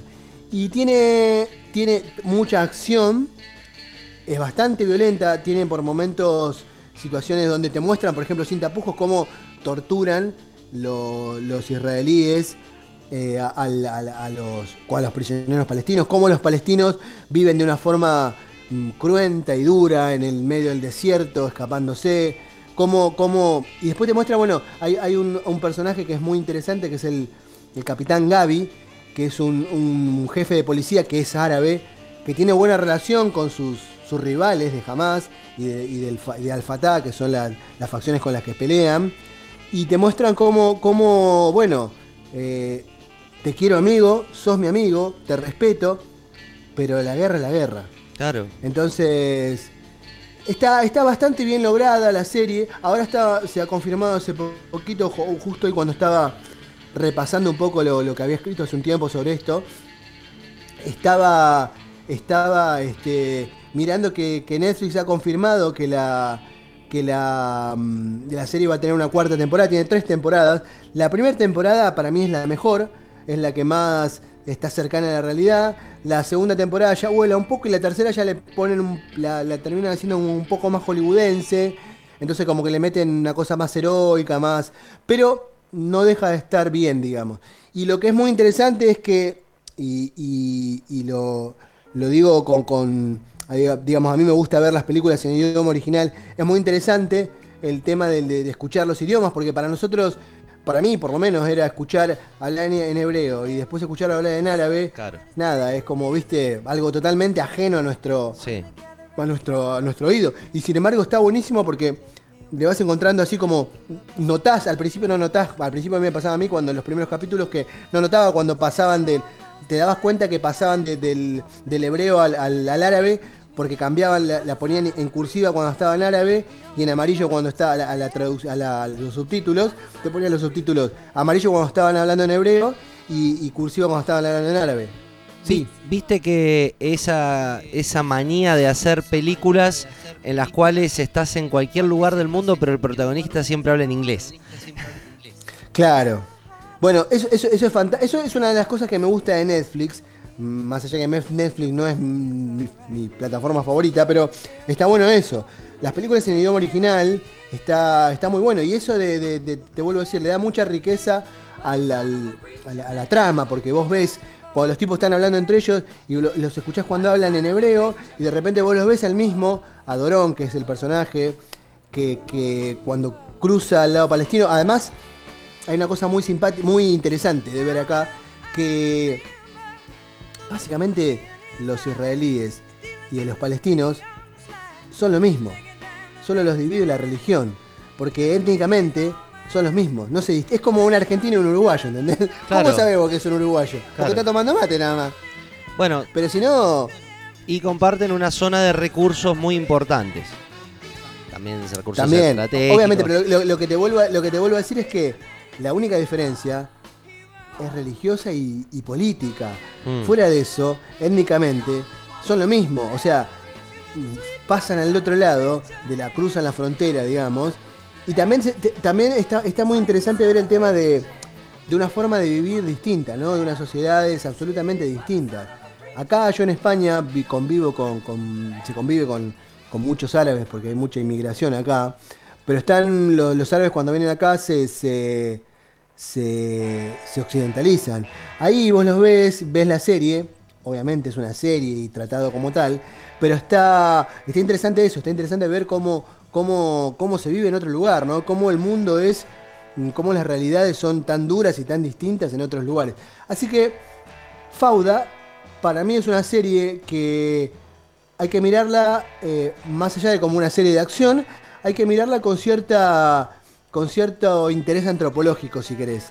Como que podés ver y encontrar otras cosas distintas, desde, lo, desde el giro idiomático hasta el giro cultural, de que podés ver otras cosas distintas, y la verdad que, vuelvo a decir, no, tiene, no, es, pro- no es propagandista, o no es propagandista pro Israel, o pro el bando que creeríamos que para Occidente está bien, ¿no? Que es el israelí es este es este está bien es, lo más neutra posible y la verdad que para mí es súper recomendable súper interesante. Aparte el, el hilo es, es- es- es- lo que otra cosa que, te iba- que quería decir es, muy ágil. Todo el tiempo está pasando algo todo el tiempo está pasando algo y, y- y eso no te no te hace no, no, no, te cae no cae viste en, esos pozos argumentales extraños de en, en una escena de amor y automáticamente dura dos minutos y aparece una cuestión que te saca y te lleva otra vez al, al- te mete otra vez en el foco del, del- en, el nudo del asunto que es el conflicto realmente porque todo gira en el conflicto entre Israel y Palestina, ¿no? Así que yo la recomiendo si tienen, si tienen ganas, si tienen tiempo. Están las tres temporadas ya en Netflix y creo que, si mal no recuerdo, se, he visto hace poquito que se va a estrenar la cuarta temporada ahora el año que viene, creo, si no mal no recuerdo, en febrero. Bien, hay que, hay que verla. Yo continúo viendo una serie que, que le emitió Fox. Ahora continuaron que iba a salir la, la quinta temporada de This Is Us. Que empecé viendo la primera temporada buenísima, buenísima. Un mensaje atrás del otro, una historia muy interesante que si te interesa saberla, te, la, te recomiendo que escuches eh, el programa anterior que, hablamos de Is Us. Pero bueno, es la historia de una familia que va para atrás, para adelante, en los años 70, en los años 80. eh, juega mucho con esa ida y vuelta. Y bueno, pero ya en la tercera, en la segunda temporada, que es la que voy viendo, eh, ya se tornó más, viste, esa cuestión que me rompe mucho las pelotas cuando todos dicen una frase motivadora. Es como que es esperar el momento para que todos digan una frase motivadora. Eh, el tipo se cae en la calle y viene el policía y le dice, oye hombre, chico, tú, ven para aquí. Y le termina dando la lección de su vida y me molesta mucho en las series porque abusan de un, recurso que en la primera temporada, como vos, como vos hablabas anteriormente de, de la serie esta Fauda, eh, hay temporadas que son excelentes, no me hagas 20, porque la primera, la segunda y la tercera pueden ser geniales. Vos fíjate cómo eh, cuando hacen Breaking Bad, eh, el director eh, juega mucho con esto de, de alargar la serie, de hacer cinco capítulos y esperar un año, o lo hizo R.R. Martin con Games of Thrones, que dejó varado a la gente durante cinco años. ahora vuelven de vuelta. Entonces juegan con... e- No, acá por meter capítulos terminan como decepcionando un poco. Igual la, historia está buena. La historia va bien. Para los que tienen Prime Video, eh, This Is Us es una, una buena forma de perder el tiempo. Eh, películas todavía, me quiero sentar a ver una película y... Ah, bueno, ¿sabes qué? En esa búsqueda caí en un clásico, en un clásico... eh, la Dama y el Vagabundo, no, mentira. Ahora que se está estrenando cosas de Disney. No, hay una muy buena que se llama El día que murió eh, Stalin. El día que murió Stalin. La recomiendo los que tengan Prime Amazon eh, El día que murió Stalin es un peliculón, una sátira grotesca de un hecho muy triste y terrorífico como es el, el gobierno de Stalin, ¿no? De Joseph Stalin. Así que para ver tenés eso, si no mira Seinfeld, mira, recomiendo siempre mirar Seinfeld porque es una serie como este programa, terminamos hablando de, de muchas cosas eh, que no van a ningún lado. Seinfeld, es una serie de puta madre, pero el mejor personaje de Seinfeld para mí, y te lo discuto de acá, se la peleo con una mano cualquiera, es George Constanza. Sí, totalmente, de acuerdo. ¿Por qué vamos a discutir? George Constanza es, es Sí, sí, sí. más, allá, más, más que Kramer. Mirá que Kramer me vuela la peluca. Kramer es Pero excelente. George Constanza, Eh, Sabés que George Costanza es un personaje que está basado en el creador, que es Larry David. Ah, no lo sabía eso, no lo sabía. La verdad que yo Seinfeld la enganché muchos años después, o sea, Seinfeld a mí al principio, la primera vez cuando, cuando salió, digamos, en su momento, en fines de los 90, por ahí, no, a mí no me había, como Friends, a mí nunca me atrapó, me Nah, esa parecía es una boludez. cagada. Friends es una cagada. Y enganché a Seinfeld por una serie que se llamaba Old Christine, The, New Adventures of Old Christine, que la daban en Sony. Y la protagonista, que es este Elaine, Elaine, ¿no se Elaine. llama? Julia, Drew- Drew- Julia Dreyfus Lois. Sí, pero en, en Seinfeld es Elaine, ¿no? Sí. Bueno, eh, eh, enganché Seinfeld porque New Adventures of, of- of Old Christine me había gustado tanto, me había parecido tan buena ella, que cuando vi, Se- dije, ah, pero Christine trabaja en Seinfeld. Y, la- y la volví a ver y me pareció... Sí, me pareció ahí, ahí, volví ahí sí enganché con Seinfeld y me pareció genial. Kramer y bueno, y George Constanza me, volaba, pero George Constanza me volaba la peluca. Es la pareja perfecta, creo que en, duetos de, humor. Vos sabés que el director de esta serie, Larry David, bueno, Seinfeld es una serie que comienza eh, con justamente el protagonista. eh, y este Larry David tiene una, una serie que cuando termina la, cuando termina Seinfeld, eh, todos se quedaron boquiabiertos, como no esperaban ese final. Y al tiempo, al tiempo después, en el año 2003, sale por HBO Curb Your Enthusiasm. Your Enthusiasm. Your Enthusiasm. Mi inglés es muy parecido al de, al de Matías Ale, si sigue vivo.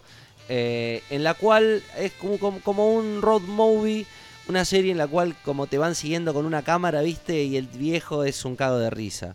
Los que tengan HBO, pero no recomendable, hiper recomendable. Curb Your Enthusiasm. ¿Por qué ponen tantas palabras confusas? Difícil. Sí, yo, yo quería, de- bueno, ya que estamos hablando de series y recomendando así. A mí hay una serie que me, me gusta mucho también, que la enganché tarde y después me enganché y la sigo todavía. Es Mom. No sé si la viste. Sí, es fuerte esa serie. Es muy, muy, pero tiene, tiene momentos, es, es tan Bueno, que va al límite. el creador- Al límite con, las, con, con el humor, al límite Sí, va. se juega O sea, mucho- lugares difíciles va. El creador de esta serie es Chuck Lorre, que es el creador de otras series como The Eh, Big, Big Bang Bang Theory. Theory, eh, Two Half Men. eh, No, Two Half Men era muy buena. Con sí, Charlie, ¿no? Con Charlie, totalmente. Sí, Aston Catcher en el personaje quisiendo reemplazar a, a Charlie a Charlie Sheen. Sí, no, muy malo, muy malo, muy malo, la Muy verdad muy malo. malo. Aparte, Alan quedó como un boludo cuando. Alan, Alan con, con, con Walden, que era, ¿cómo se llama? Aston Kutcher. Aston- No, no, no, no iba, no iba. Era como. Lo dejaba, lo, lo hacía muy, lo hacía parecer muy boludo. En cambio, Alan lo hacía, lo hacía parecer más gracioso, Claro. ¿entendés? Un vividor, una, un parásito humano. Chuck Sí. Lorre juega con. Bueno, en Mother Y- se va, se juega más con eso. con- no, no importa que la serie sea graciosa. Sí. Apela más a otra cosa. Una madre díscola, una hija loca. No sé. Y esa cuestión del siempre Y que además van repitiendo, van repitiendo la historia, porque la hija ya de ella, o sea, la tercera generación, termina en la misma situación. Hijo joven, eh, deja la facultad, se falopean, o sea, como que todo se va repitiendo. Y ellas como que están tratando de romper ese círculo desde atrás, ¿entendés? De recuperándose ellas, buscan romper el círculo de, de esa, de esa cuestión, ¿no? De, de, de- no de- todo eso que está, de toda esa, esa vida en círculo, ¿no? De alcohol, drogas, hijo, alcohol, drogas, hijo, y vivir así inestablemente. Ah, es muy buena, es muy buena. Chuck Lorre lo que va a hacer es. eh, va a ser uno de los que va a mantener este, esta cuestión que, que uno ve en la tele del, del show televisivo en vivo. Donde está el set, donde está la tribuna, donde está. Es un director muy interesante. Vos sabés que hay directores estadounidenses que plantean una movida muy distinta. Yo siempre hablo de, por ejemplo, Mick Judd. Mick Judd eh, es un, hipster, un, un yuppie, mejor, mejor dicho, o un yippie. Yippies, no, yippie no, un yuppie, un joven con dinero hippie que- que hace cosas. Y entre esas cosas hizo, bueno, la serie Beavis and Butthead, con Mike Judd, Los Reyes de la Colina. Y hizo una serie... Dijiste, dij- dijiste Yippie. ¿Yippie o Yuppie? ¿Cómo, cómo, ¿Cómo es esa generación? No, Yuppie. Yapi, en realidad. Yapi. Yippie eh, me recuerda a Kipi Kayeyo, motherfucker. Yippee motherfucker. Eh, bueno, Mick Judd eh, tiene esta cuestión y tiene una serie que también en- la encontrás en HBO que se llama Silicon Valley. Silicon Valley, sí, es interesante Silicon Valley también. Excelente, nunca me he Sí, sí, reído. es interesante, es interesante. Es muy buena. Muy, muy buena serie que van a encontrar un personaje que si, seguramente lo vieron en eh, The Office. Una gran serie Hay una- también, grada. The Office, la versión inglesa es mejor, ¿eh? Nah, nah, tómatela. Anda. Sí, la versión... Va, Ron Swanson está muy bien, pero... Pero la versión inglesa es mejor. Totalmente. Para mí. eh, eh, ¿Sabes que no me cae muy bien este tipo? David Brent, no, este es el personaje que hace, eh, que sería el Michael Scott. Pero el personaje que hace. mm, ¿Cómo se llama? ¿Cómo se llama? Bueno, queremos saber cómo se llama ese, ese gordito tan simpático que, que hace películas de mierda. Terminó siendo como Chucky Chan, ¿viste? Películas que son novedosas las primeras y después las cuatro siguientes. Eh, para dejar un mensaje podés hacerlo en descontrol40.gmail.com o en punto y aparte, en punto y aparte en Instagram o en punto y aparte online en Facebook. Esto, como ya te dije, no, no se llama otra no, no tuve tanto ingenio en ponerle un nombre a este programa. ¿Y cómo sigue el tema legal? ¿Cómo estamos? ¿Cómo estamos contra los mexicanos? Y- ¿Venimos ganando o venimos perdiendo? La verdad que no, no hicieron más nada. Yo creo que eh, les gané de mano porque hice una publicidad, ¿viste? Quise, quise publicitar esta, esta página y como que Facebook no es tonto. Eh, se dio cuenta de que, nada, acá funcionan las cosas. Amiga, estaba en Argentina, le mandé. Le mandé dos pibes de la patota de la radio y, y no jodieron más. No, bueno, no. Cuando uno busca un nombre, viste que, que tiene que pensar en muchas cosas. Y esto nació con este... Escúchame, yo, yo tengo el recurso, yo te preparo un recurso para Ah. presentarle a los mexicanos, mira, te lo, te lo redacto. Tiene. Tiene cuatro palabras nada más, mirá, ¿sabes qué? Hijo de la chingada. Hijo de la chingada, güey. ¿Qué se? ¿Me viene a reclamar el nombre? Pero chinga tu madre, güey. Chinga tu Así, madre. de una. No, le mandamos tu madre, güey. un abrazo muy grande a la gente de México, de España, de Estados Unidos. De punto y, y le mandamos un abrazo a los de Punto y Aparte, el canal de noticias mexicano. Ese Sí. gran canal de noticias mexicano, Punto y Aparte. Bueno, esos son los que me hicieron la. Por eso, le mandamos un saludo, Ah, los queremos claro, mucho los también. queremos mucho. Son hermanos al final. Es un nombre, compartimos un nombre, nada más. Pero son como hermanos, además. Ellos son serios, nosotros, mira, ellos son el hermano bueno y nosotros, ¿viste? ¿Te acordás como la serie de mi cuñado? Sí, nosotros somos como el El- chiqui. Bueno, el señor, claro, nosotros somos el chique, ellos son. Aparte, la no- Pero justo, ahí está, mira. hay, hay noticias y, Ellos son eh, y noticias. No, los serios, los que los serios, los que hablan de cosas serias, coherentes. Y nosotros, el hermano, eh, eh, el, lado izquierdo, Hugo somos. Hugo. El lado izquierdo de Bart, ¿viste? Hugo Sí, somos sí, nosotros. sí, sí, sí, sí. Habría que ver de qué se trata también ese, ese programa, ¿no? ¿Qué noticias? Eh, Podríamos, podríamos hacer un crossover un día, ¿no? Tipo, ¿Eso es vestirse de mujer? crossover. Pero pará, pará. Me, me dices que me vestí de mujer al pedo. Eso es ¿Es- crudeza. ¿Eso, ¿Eso es lo que hace el hijo del Bueno. presidente? No, ¿cómo, cómo se Eh, llama? ¿Cómo? No, nada, nada.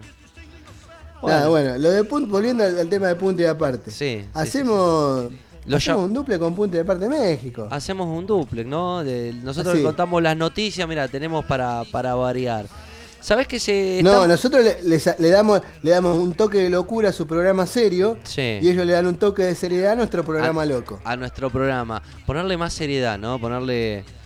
Eh, ¿Sabés que estamos Pero casi... noticias habladas en neutro, En ¿entendés? neutro. Tipo, eh, ocurrió en la calle, ¿entendés?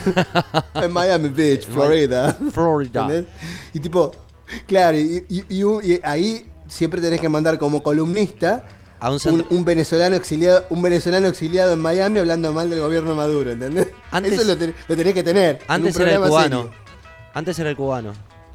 Claro, ahora es el venezolano. venezolano. Esta hueva, viste, y de que Maduro, no sé qué, viste, y a los gritos que hablan así, viste, enloquecido, un, un venezolano, un vendepatria absoluto, ¿no? Y que vota a Trump. El que vota a Donald Trump. ¿Sabés que estamos casi... No, no, no le dicen Trump, le dicen Trump, Trump. Trump. Trump. Señor Trump. Trump. Qué loco. ¿A dónde se va a ir a...? Igual, a- a- ¿te diste cuenta que todavía no renunció? el todavía el chabón no ¿Todavía- baja los brazos, ¿viste? ¿Todavía es presidente? con la, con la pelea que está dando en, lo- en los tribunales, no, no- no quiere bajar los brazos. O sea, no se entregó todavía. Bueno. Todavía creo que hay un par de, de demandas, de denuncias que siguen, ¿eh? Ojo. La serie tan popular de Kevin Spacey, House of Cards, de- detalla una, en un capítulo cuando el tipo rehúsa salir del poder. Me, me tosiste en Sí, toda sí. la cara, flaco, ¿qué onda? ¿Tenés COVID? Eh, todo- Perdón.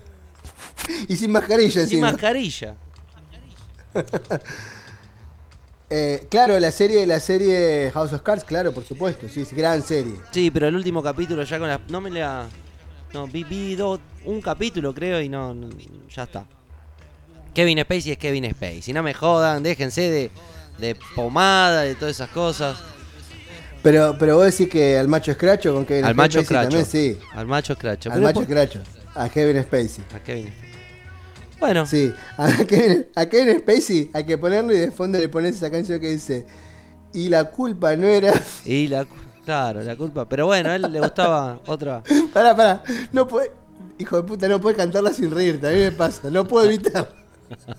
me quiero poner. Qué malo Me que quiero poner sos. sonoro, pero. Me quiero poner sonoro, pero cuando escucho esa canción no, puedo. boludo. ahí pierdo, pierdo toda la sonoridad. Es una O canción sea, que... soy sororo. O sea, soy sororo, pero- soy sororo. ¿Qué es sororo? ¿Qué Trato significa ser ser sororo. sororo? Y es como ser copado con las mujeres. Ah, ser Tratarla bien, no mirarle las tetas cuando las hablas. De- de Claro. Ser responsable. O sea, ya la palabra- Nada, portarse como una persona decente. Sí, bien. Comportarse, ¿no? Como una persona decente. comportarte. Claro. Y yo todo el tiempo digo, soy re con las mujeres, ¿viste? Y apoyo todo, apoyo la ley del aborto. Pero cuando me pone el violador eres tú, loco, ahí se me Es complica la cosa, ¿entendés? Las piernas me tiemblan, ¿viste? Como que, mi, como que mi, sor- mi sororidad empieza a entrar en duda. Mi sororidad empieza donde termina la tuya. Claro.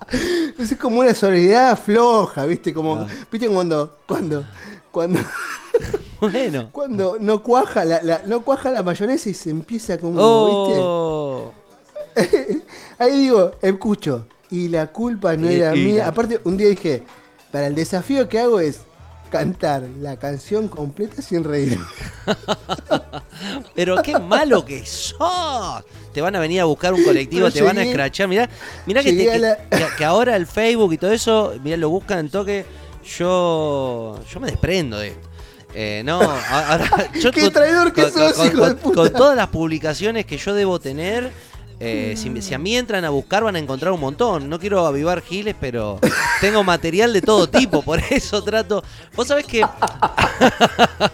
así empezó el juicio a Cristian Aldana, el cantante de la banda El Otro Uh, Yo. ese es un violín, Bueno, un violín. pero ¿cómo empezó? El tipo se estaba riendo de, de- también de una de una denuncia o se hizo el gracioso en una denuncia eh, de, de una cuestión de abuso que empezó con una banda creo que se llamaba eh, La Ola que solía ser Chau o La Ola que bueno que quería ser Chau. Bueno, sí. La- Y el tipo se hizo el sororo justamente y saltó alguien que dijo, no, vos sororo, vos sos alto violín. Y ahí Vos entra... violeta, claro. y ahí entra un juicio terrible que termina con el tipo con creo que 30 años le dieron. Y encima, el pelado de la Versuit lo quiso defender Uh. Y la, pero la mandó hasta el fondo, boludo. ¿Te das cuenta? O sea, Metió la pata hasta el caracú, boludo. eso, eso es terrible. Eh, vos pensá eh, la cantidad, hoy en, en estas cuestiones de pandemia uno piensa en el trabajo que se pierde de los plomos, de toda la gente que hace posible un show. Pero el pelado Cordera, al decir esas palabras, no tener un publicista, alguien que lo, que lo, que le diga, bueno, te, va- te van a preguntar esto, te van a hablar de lo otro. eh, al no tener alguien que, que le diga, loco, tener un límite, dejó sin trabajo a mucha gente, porque le cancelaron contratos, porque le cerraron casi un juicio. Es como cuando a Calamaro lo persiguieron por decir eh, qué linda tarde para fumarse un porrito. Tal cual, tal cual, tal cual es como decís. Pero aparte, el pelado Cordera me parece que lo quiso hacer, no sé si el chabón en el fondo lo sentiría, ¿entendés? Realmente creería en lo que estaba diciendo. Para mí lo quiso hacer como para hacerse el contestatario, hacerse el outsider, ¿entendés? Porque el chabón siempre quiere, para mí el chabón es mucho, o sea, es mucho menos de lo que aparenta ser, ¿entendés? Como que el chabón se la da de que es súper, súper outsider, súper, súper antisistema, y en realidad no lo es tanto. Entonces a veces, como no sabe, como lo dice sin convencimiento, termina diciendo esas barbaridades, ¿entendés? Sí, una No sé si si estás de acuerdo conmigo. Totalmente, totalmente. Es cuando, cuando querés transgredir un límite que no, no te da el verdadero sentir. Hay una canción muy, muy conocida del disco, el primer disco y punto, que se llama Como nada puedo hacer, que, que reza el estribillo y dice Como nada puedo hacer puteo, que más o menos testifica lo que va a pasarle a la vida de él, ¿no? 2010 y anda con el nuevo Ford Plutón y la gente que a la que él le cantaba le pregunta, ¿no? ¿Dónde, cómo cambió mi condición social? Termina diciéndole. Sí, no, no. El chabón. Por ahí es que. A ver. Porque él puede decir lo que quiera. El tema son las formas que le dicen, ¿entendés? Claro. Porque si vos lo decís con convencimiento, la gente te va a creer que lo que está diciendo es así, y vos lo sentís así y chao. Pues Bueno. chabón le dice sin convencimiento, entonces No. queda como un pelotudo, como que un desubicado, ¿entendés? Y aparte, una realidad importante que quiero remarcar sobre todas las cosas. Tiene que haber un respeto por parte de los comunicadores. Nosotros en el rol que nos, que nos convoca acá en este podcast, de cualquiera u otra forma, cuando le estás hablando a la gente, tenés que tener una cierta conducta. Eh, creo que, eso se perdió con, con esta cuestión de la, de la fama, de, publicar todo ahora, de que no importa pensar. La masividad da impunidad. Esta masividad, porque ahora un tipo puede ser, un argentino puede ser conocido en la India, ¿entendés? Entonces, esa masividad de decir, yo llego a todo el mundo, yo soy un influencer, ¿viste que estos boludos los influencers que piden que le den de comer gratis, no sé, como que se creen que son, o sea, el tipo que habla de algo se cree más que lo que se- toma el, ro- el rol protagónico en vez de ser de lo que habla. Por ejemplo, uno un influencer que habla de restaurantes, parece que fuese más importante él Claro. que lo que, que el restaurante, ¿entendés? O sea, la figura es él, no él, él que va a hacer la crítica al restaurante, ¿viste? No, el chabón termina siendo como la figura, ¿entendés? Y sí. Me parece a mí, no sé, es un delirio. Es un delirio en donde el producto no, no, no es la verdadera esencia de, la cuestión. Pero bueno, eh, por eso hablo, me recuerda cuando hablamos de- del respeto de- del comunicador a esta mujer, Viviana Canosa, que, qué sé yo, es como yo hago tantas cosas y no digo, no lo salgo a decir por un medio de tomar veneno, sea veneno o sea vitamina. Ya automedicarse me parece algo ilógico, y más si lo haces porque te lo dice un comunicador y a ese respeto, ¿viste? A, o aquel que no te puede ofrecer nada y, y habla pavadas. Entonces, bueno, este programa tiene eso. Quizás eh, si lo fuiste escuchando a lo largo del tiempo, viste que se va alargando porque tenemos cosas para decir y no son cosas que por ahí sacás de Wikipedia o las googleás y ya está, te quedás con lo básico. Son contenidos que vamos Yo pensé que- elaborando. Yo pensé que entrábamos en la parte donde decía hablar pavada. Habla pavada, vamos a hablar de pavada. No, te propongo lo siguiente. Vamos a escuchar un tema y vamos con el con la parte que, que más nos gusta a todos, ¿no? Los 40 segundos de odio. ¿Qué te parece? Bueno, vamos a escuchar un tema. Pulgares arriba, pulgares arriba. Pulgares arriba, buenísimo. Vamos a escuchar un tema, esto es punto. Y aparte, ya estamos eh, como de un viaje de acá a Chascomús, ya estamos llegando a la, laguna. Eh, así que, que bueno, nada, todo concluye al fin en algún momento. Pero ahora viene la parte en donde nos relajamos y nos ponemos al palo con los 40 segundos de odio, de odio. Vamos a escuchar un tema y continuamos en punto y aparte.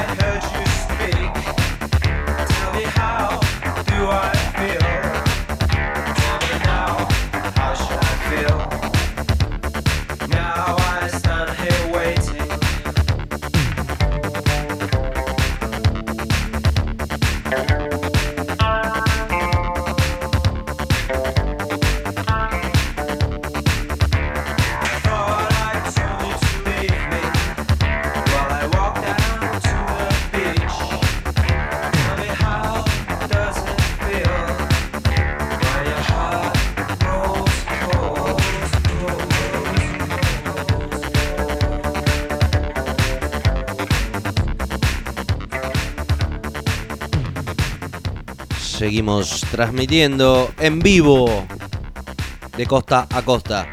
Esto es punto y aparte. Y llegó el momento más esperado.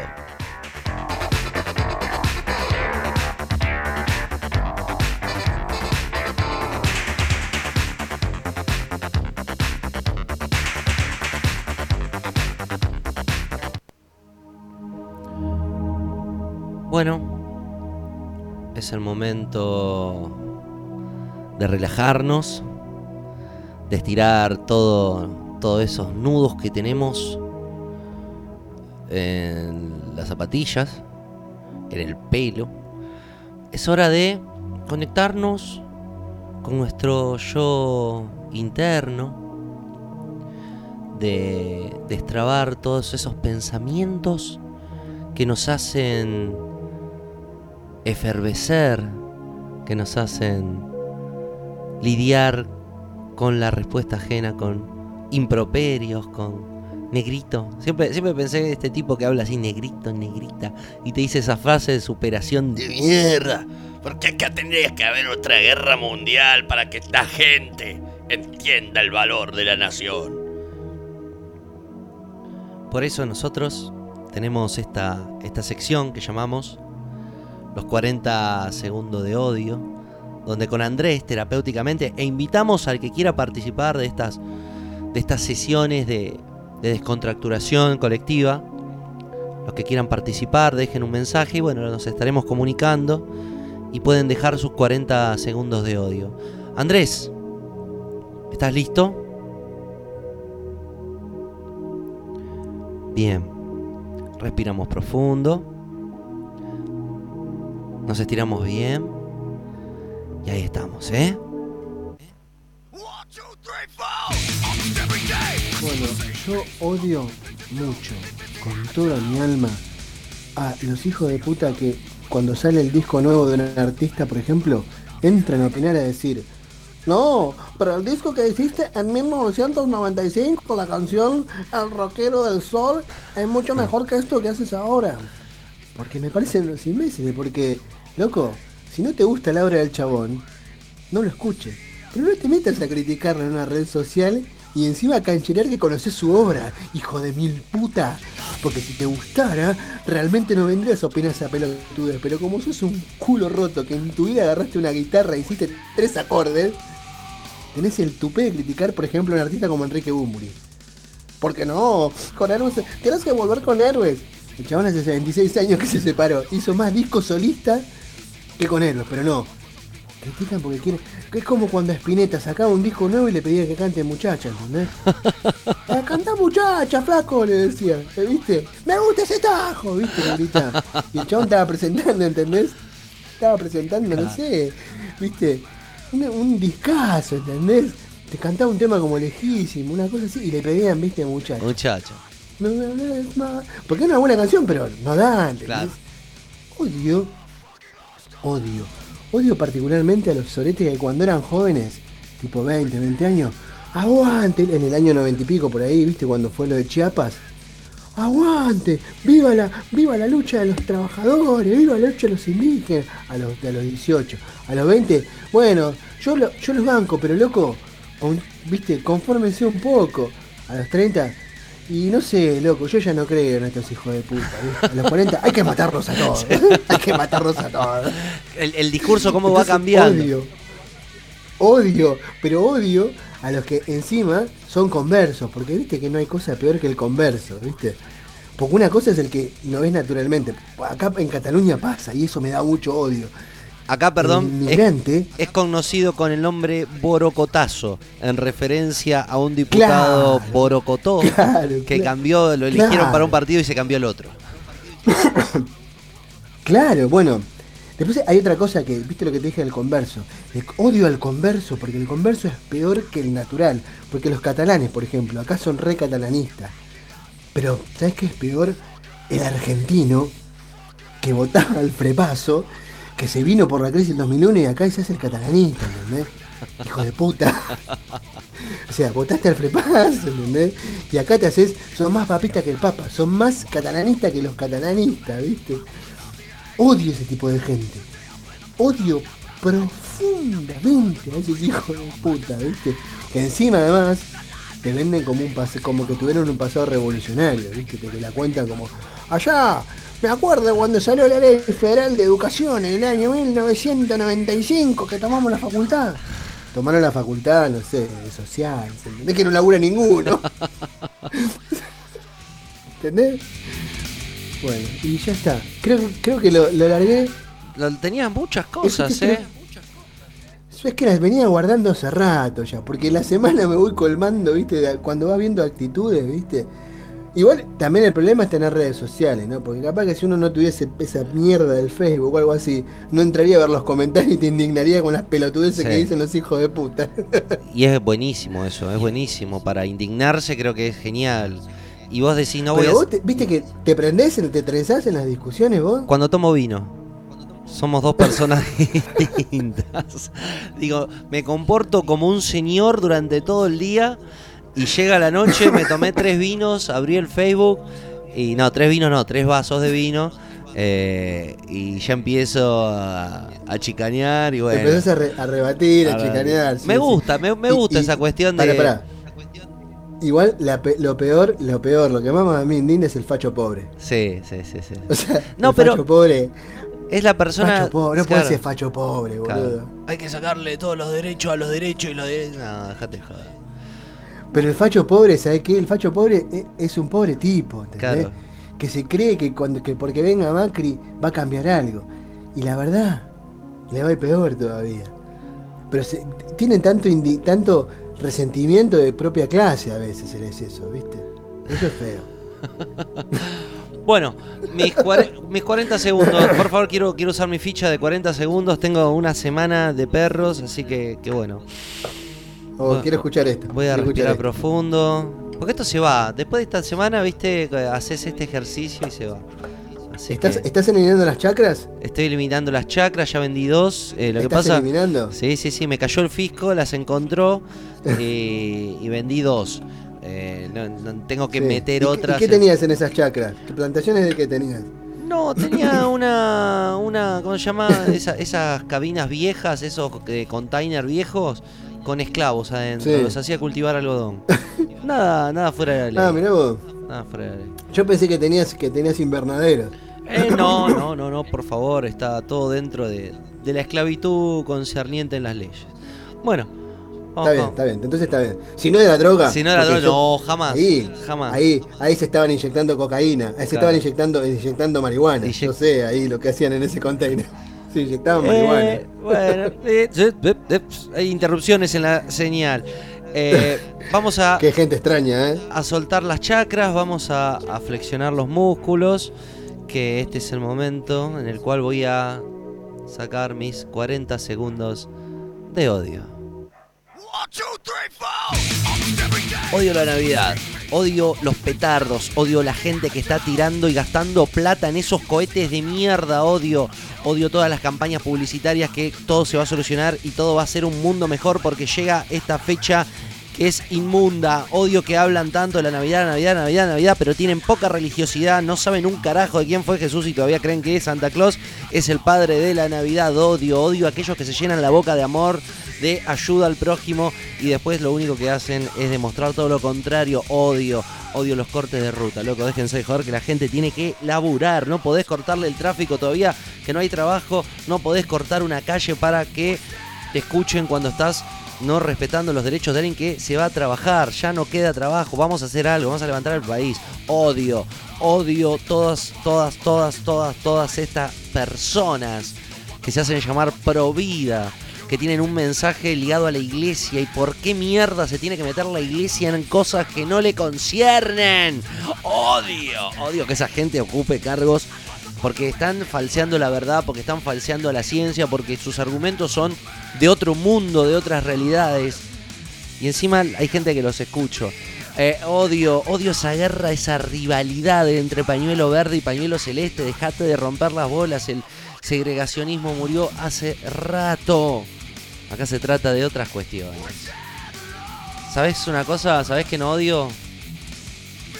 Que le están prestando atención y que le van a van a, aprobar esta, esta ley porque se lo merecen, che. Ya pasó tanto tiempo, ya jugaron tanto con la gente están viendo cuándo está la cerca, cerca las votaciones para, para sacarlas adelante. No, déjense de joder, la gente se sigue muriendo, atiendan cosas y esto es importante.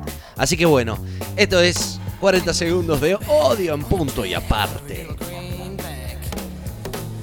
¿Cómo lo estás pasando, amigo? Pero mejor que nunca. ¿Usted? Excelente. Quiero agradecer a todas las personas que están conectadas del otro lado haciendo el aguante, que pueden escuchar este programa en espacio 15 centavos en Spotify o en Anchor, anchor.fm barra 15 centavos.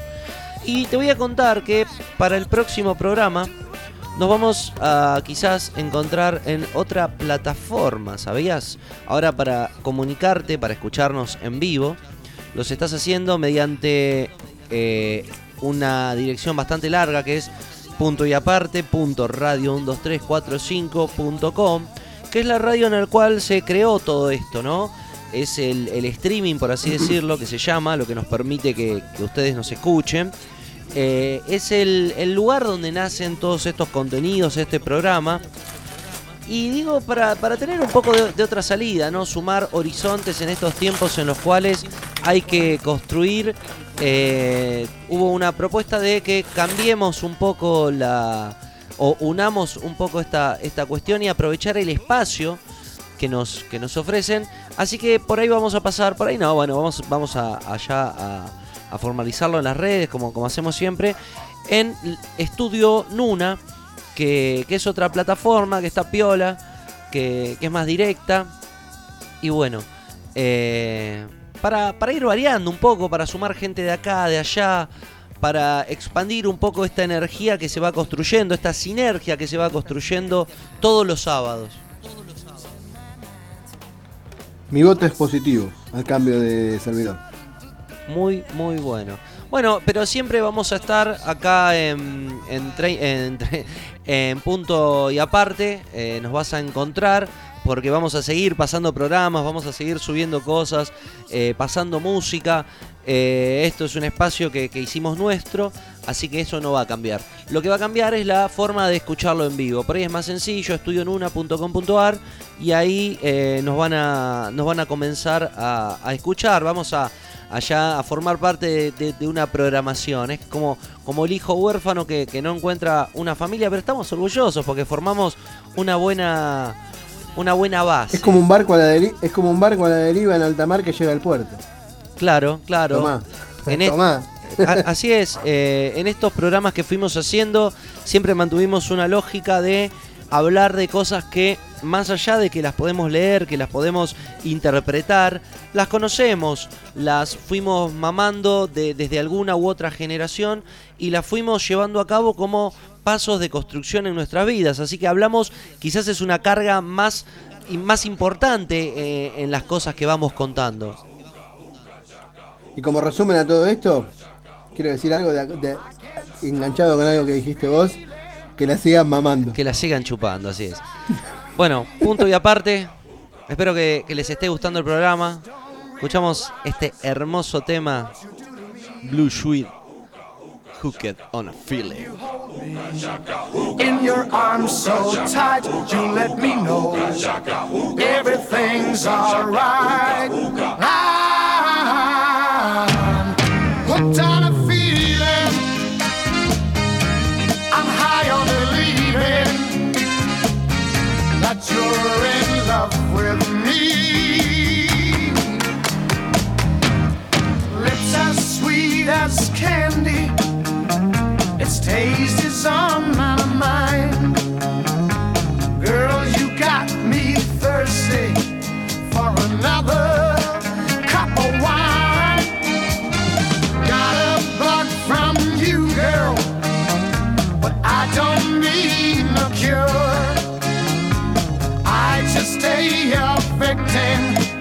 If I can for sure.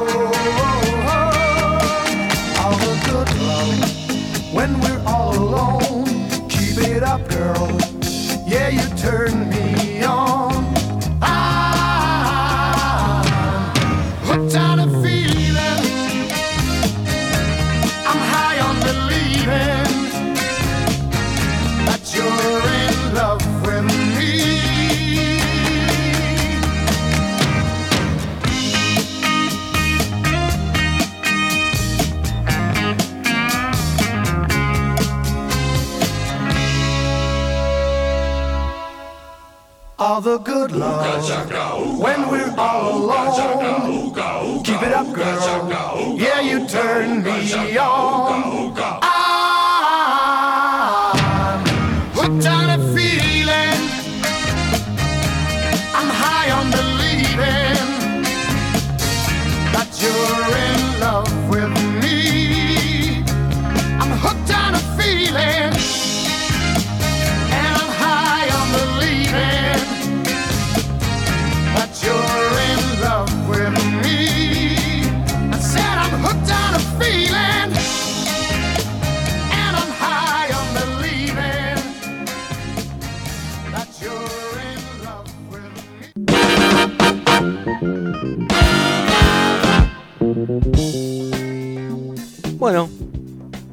Esto que estamos haciendo se llama Punto y Aparte, ya lo habrás escuchado varias veces si venís escuchando este programa. Desde el otro lado del continente, en España, se encuentra Andrés y aquí en un lugar escondido en la República Oriental de Verazategui me encuentro yo, David, quien les habla. Ya venimos haciendo un montón de estos programas que podés encontrar en, muchos lugares que te fuimos diciendo a lo largo de, todo el ciclo, así que es cuestión de que escuches. Eh, gracias a todos los que estuvieron del otro lado, gracias a aquellos que, se siguen sumando. Como te contaba, vamos a sumar una nueva plataforma. Eh, esto continúa, seguimos acá en punto y aparte, pero bueno, vamos a salir de- desde otro lugar. Em, no sé.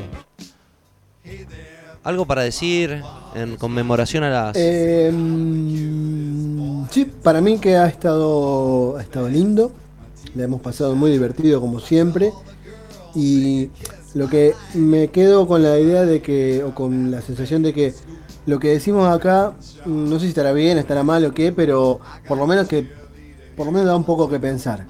Digamos, que lo que decimos no es una no es que caerá en saco roto, sino que alguien lo va a escuchar y por lo menos algo, qué sé yo, cuando hablamos, por ejemplo, no sé, de, una- de un autor, Edgar Allan bueno, por ahí alguien le da curiosidad y va a leer Edgar Allan. Y ya con lograr eso estaría buenísimo. Por lo menos eso es una idea que tengo, una fantasía que tengo, ¿no? Que, que es algo como que me, me, me estimula a hacer esto.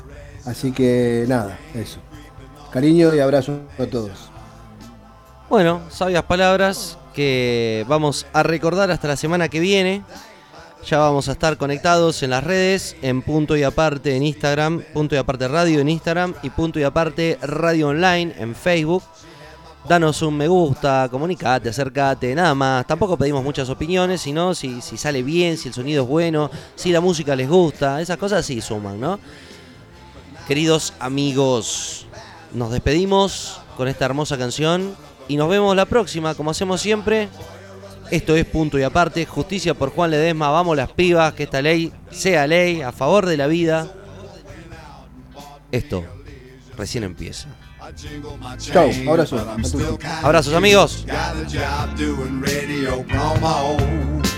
And none of the jocks can even tell I'm a homo. Eventually, me and a friend sort of drifted along into S&M. I can take about an hour on the Tower of Power. As long as I get a little golden shower. Oh God, I am the American dream. With a spindle up my butt till it makes me scream. And I'll do anything to get ahead. I'll lay awake nights saying thank you, Fred. Oh God, oh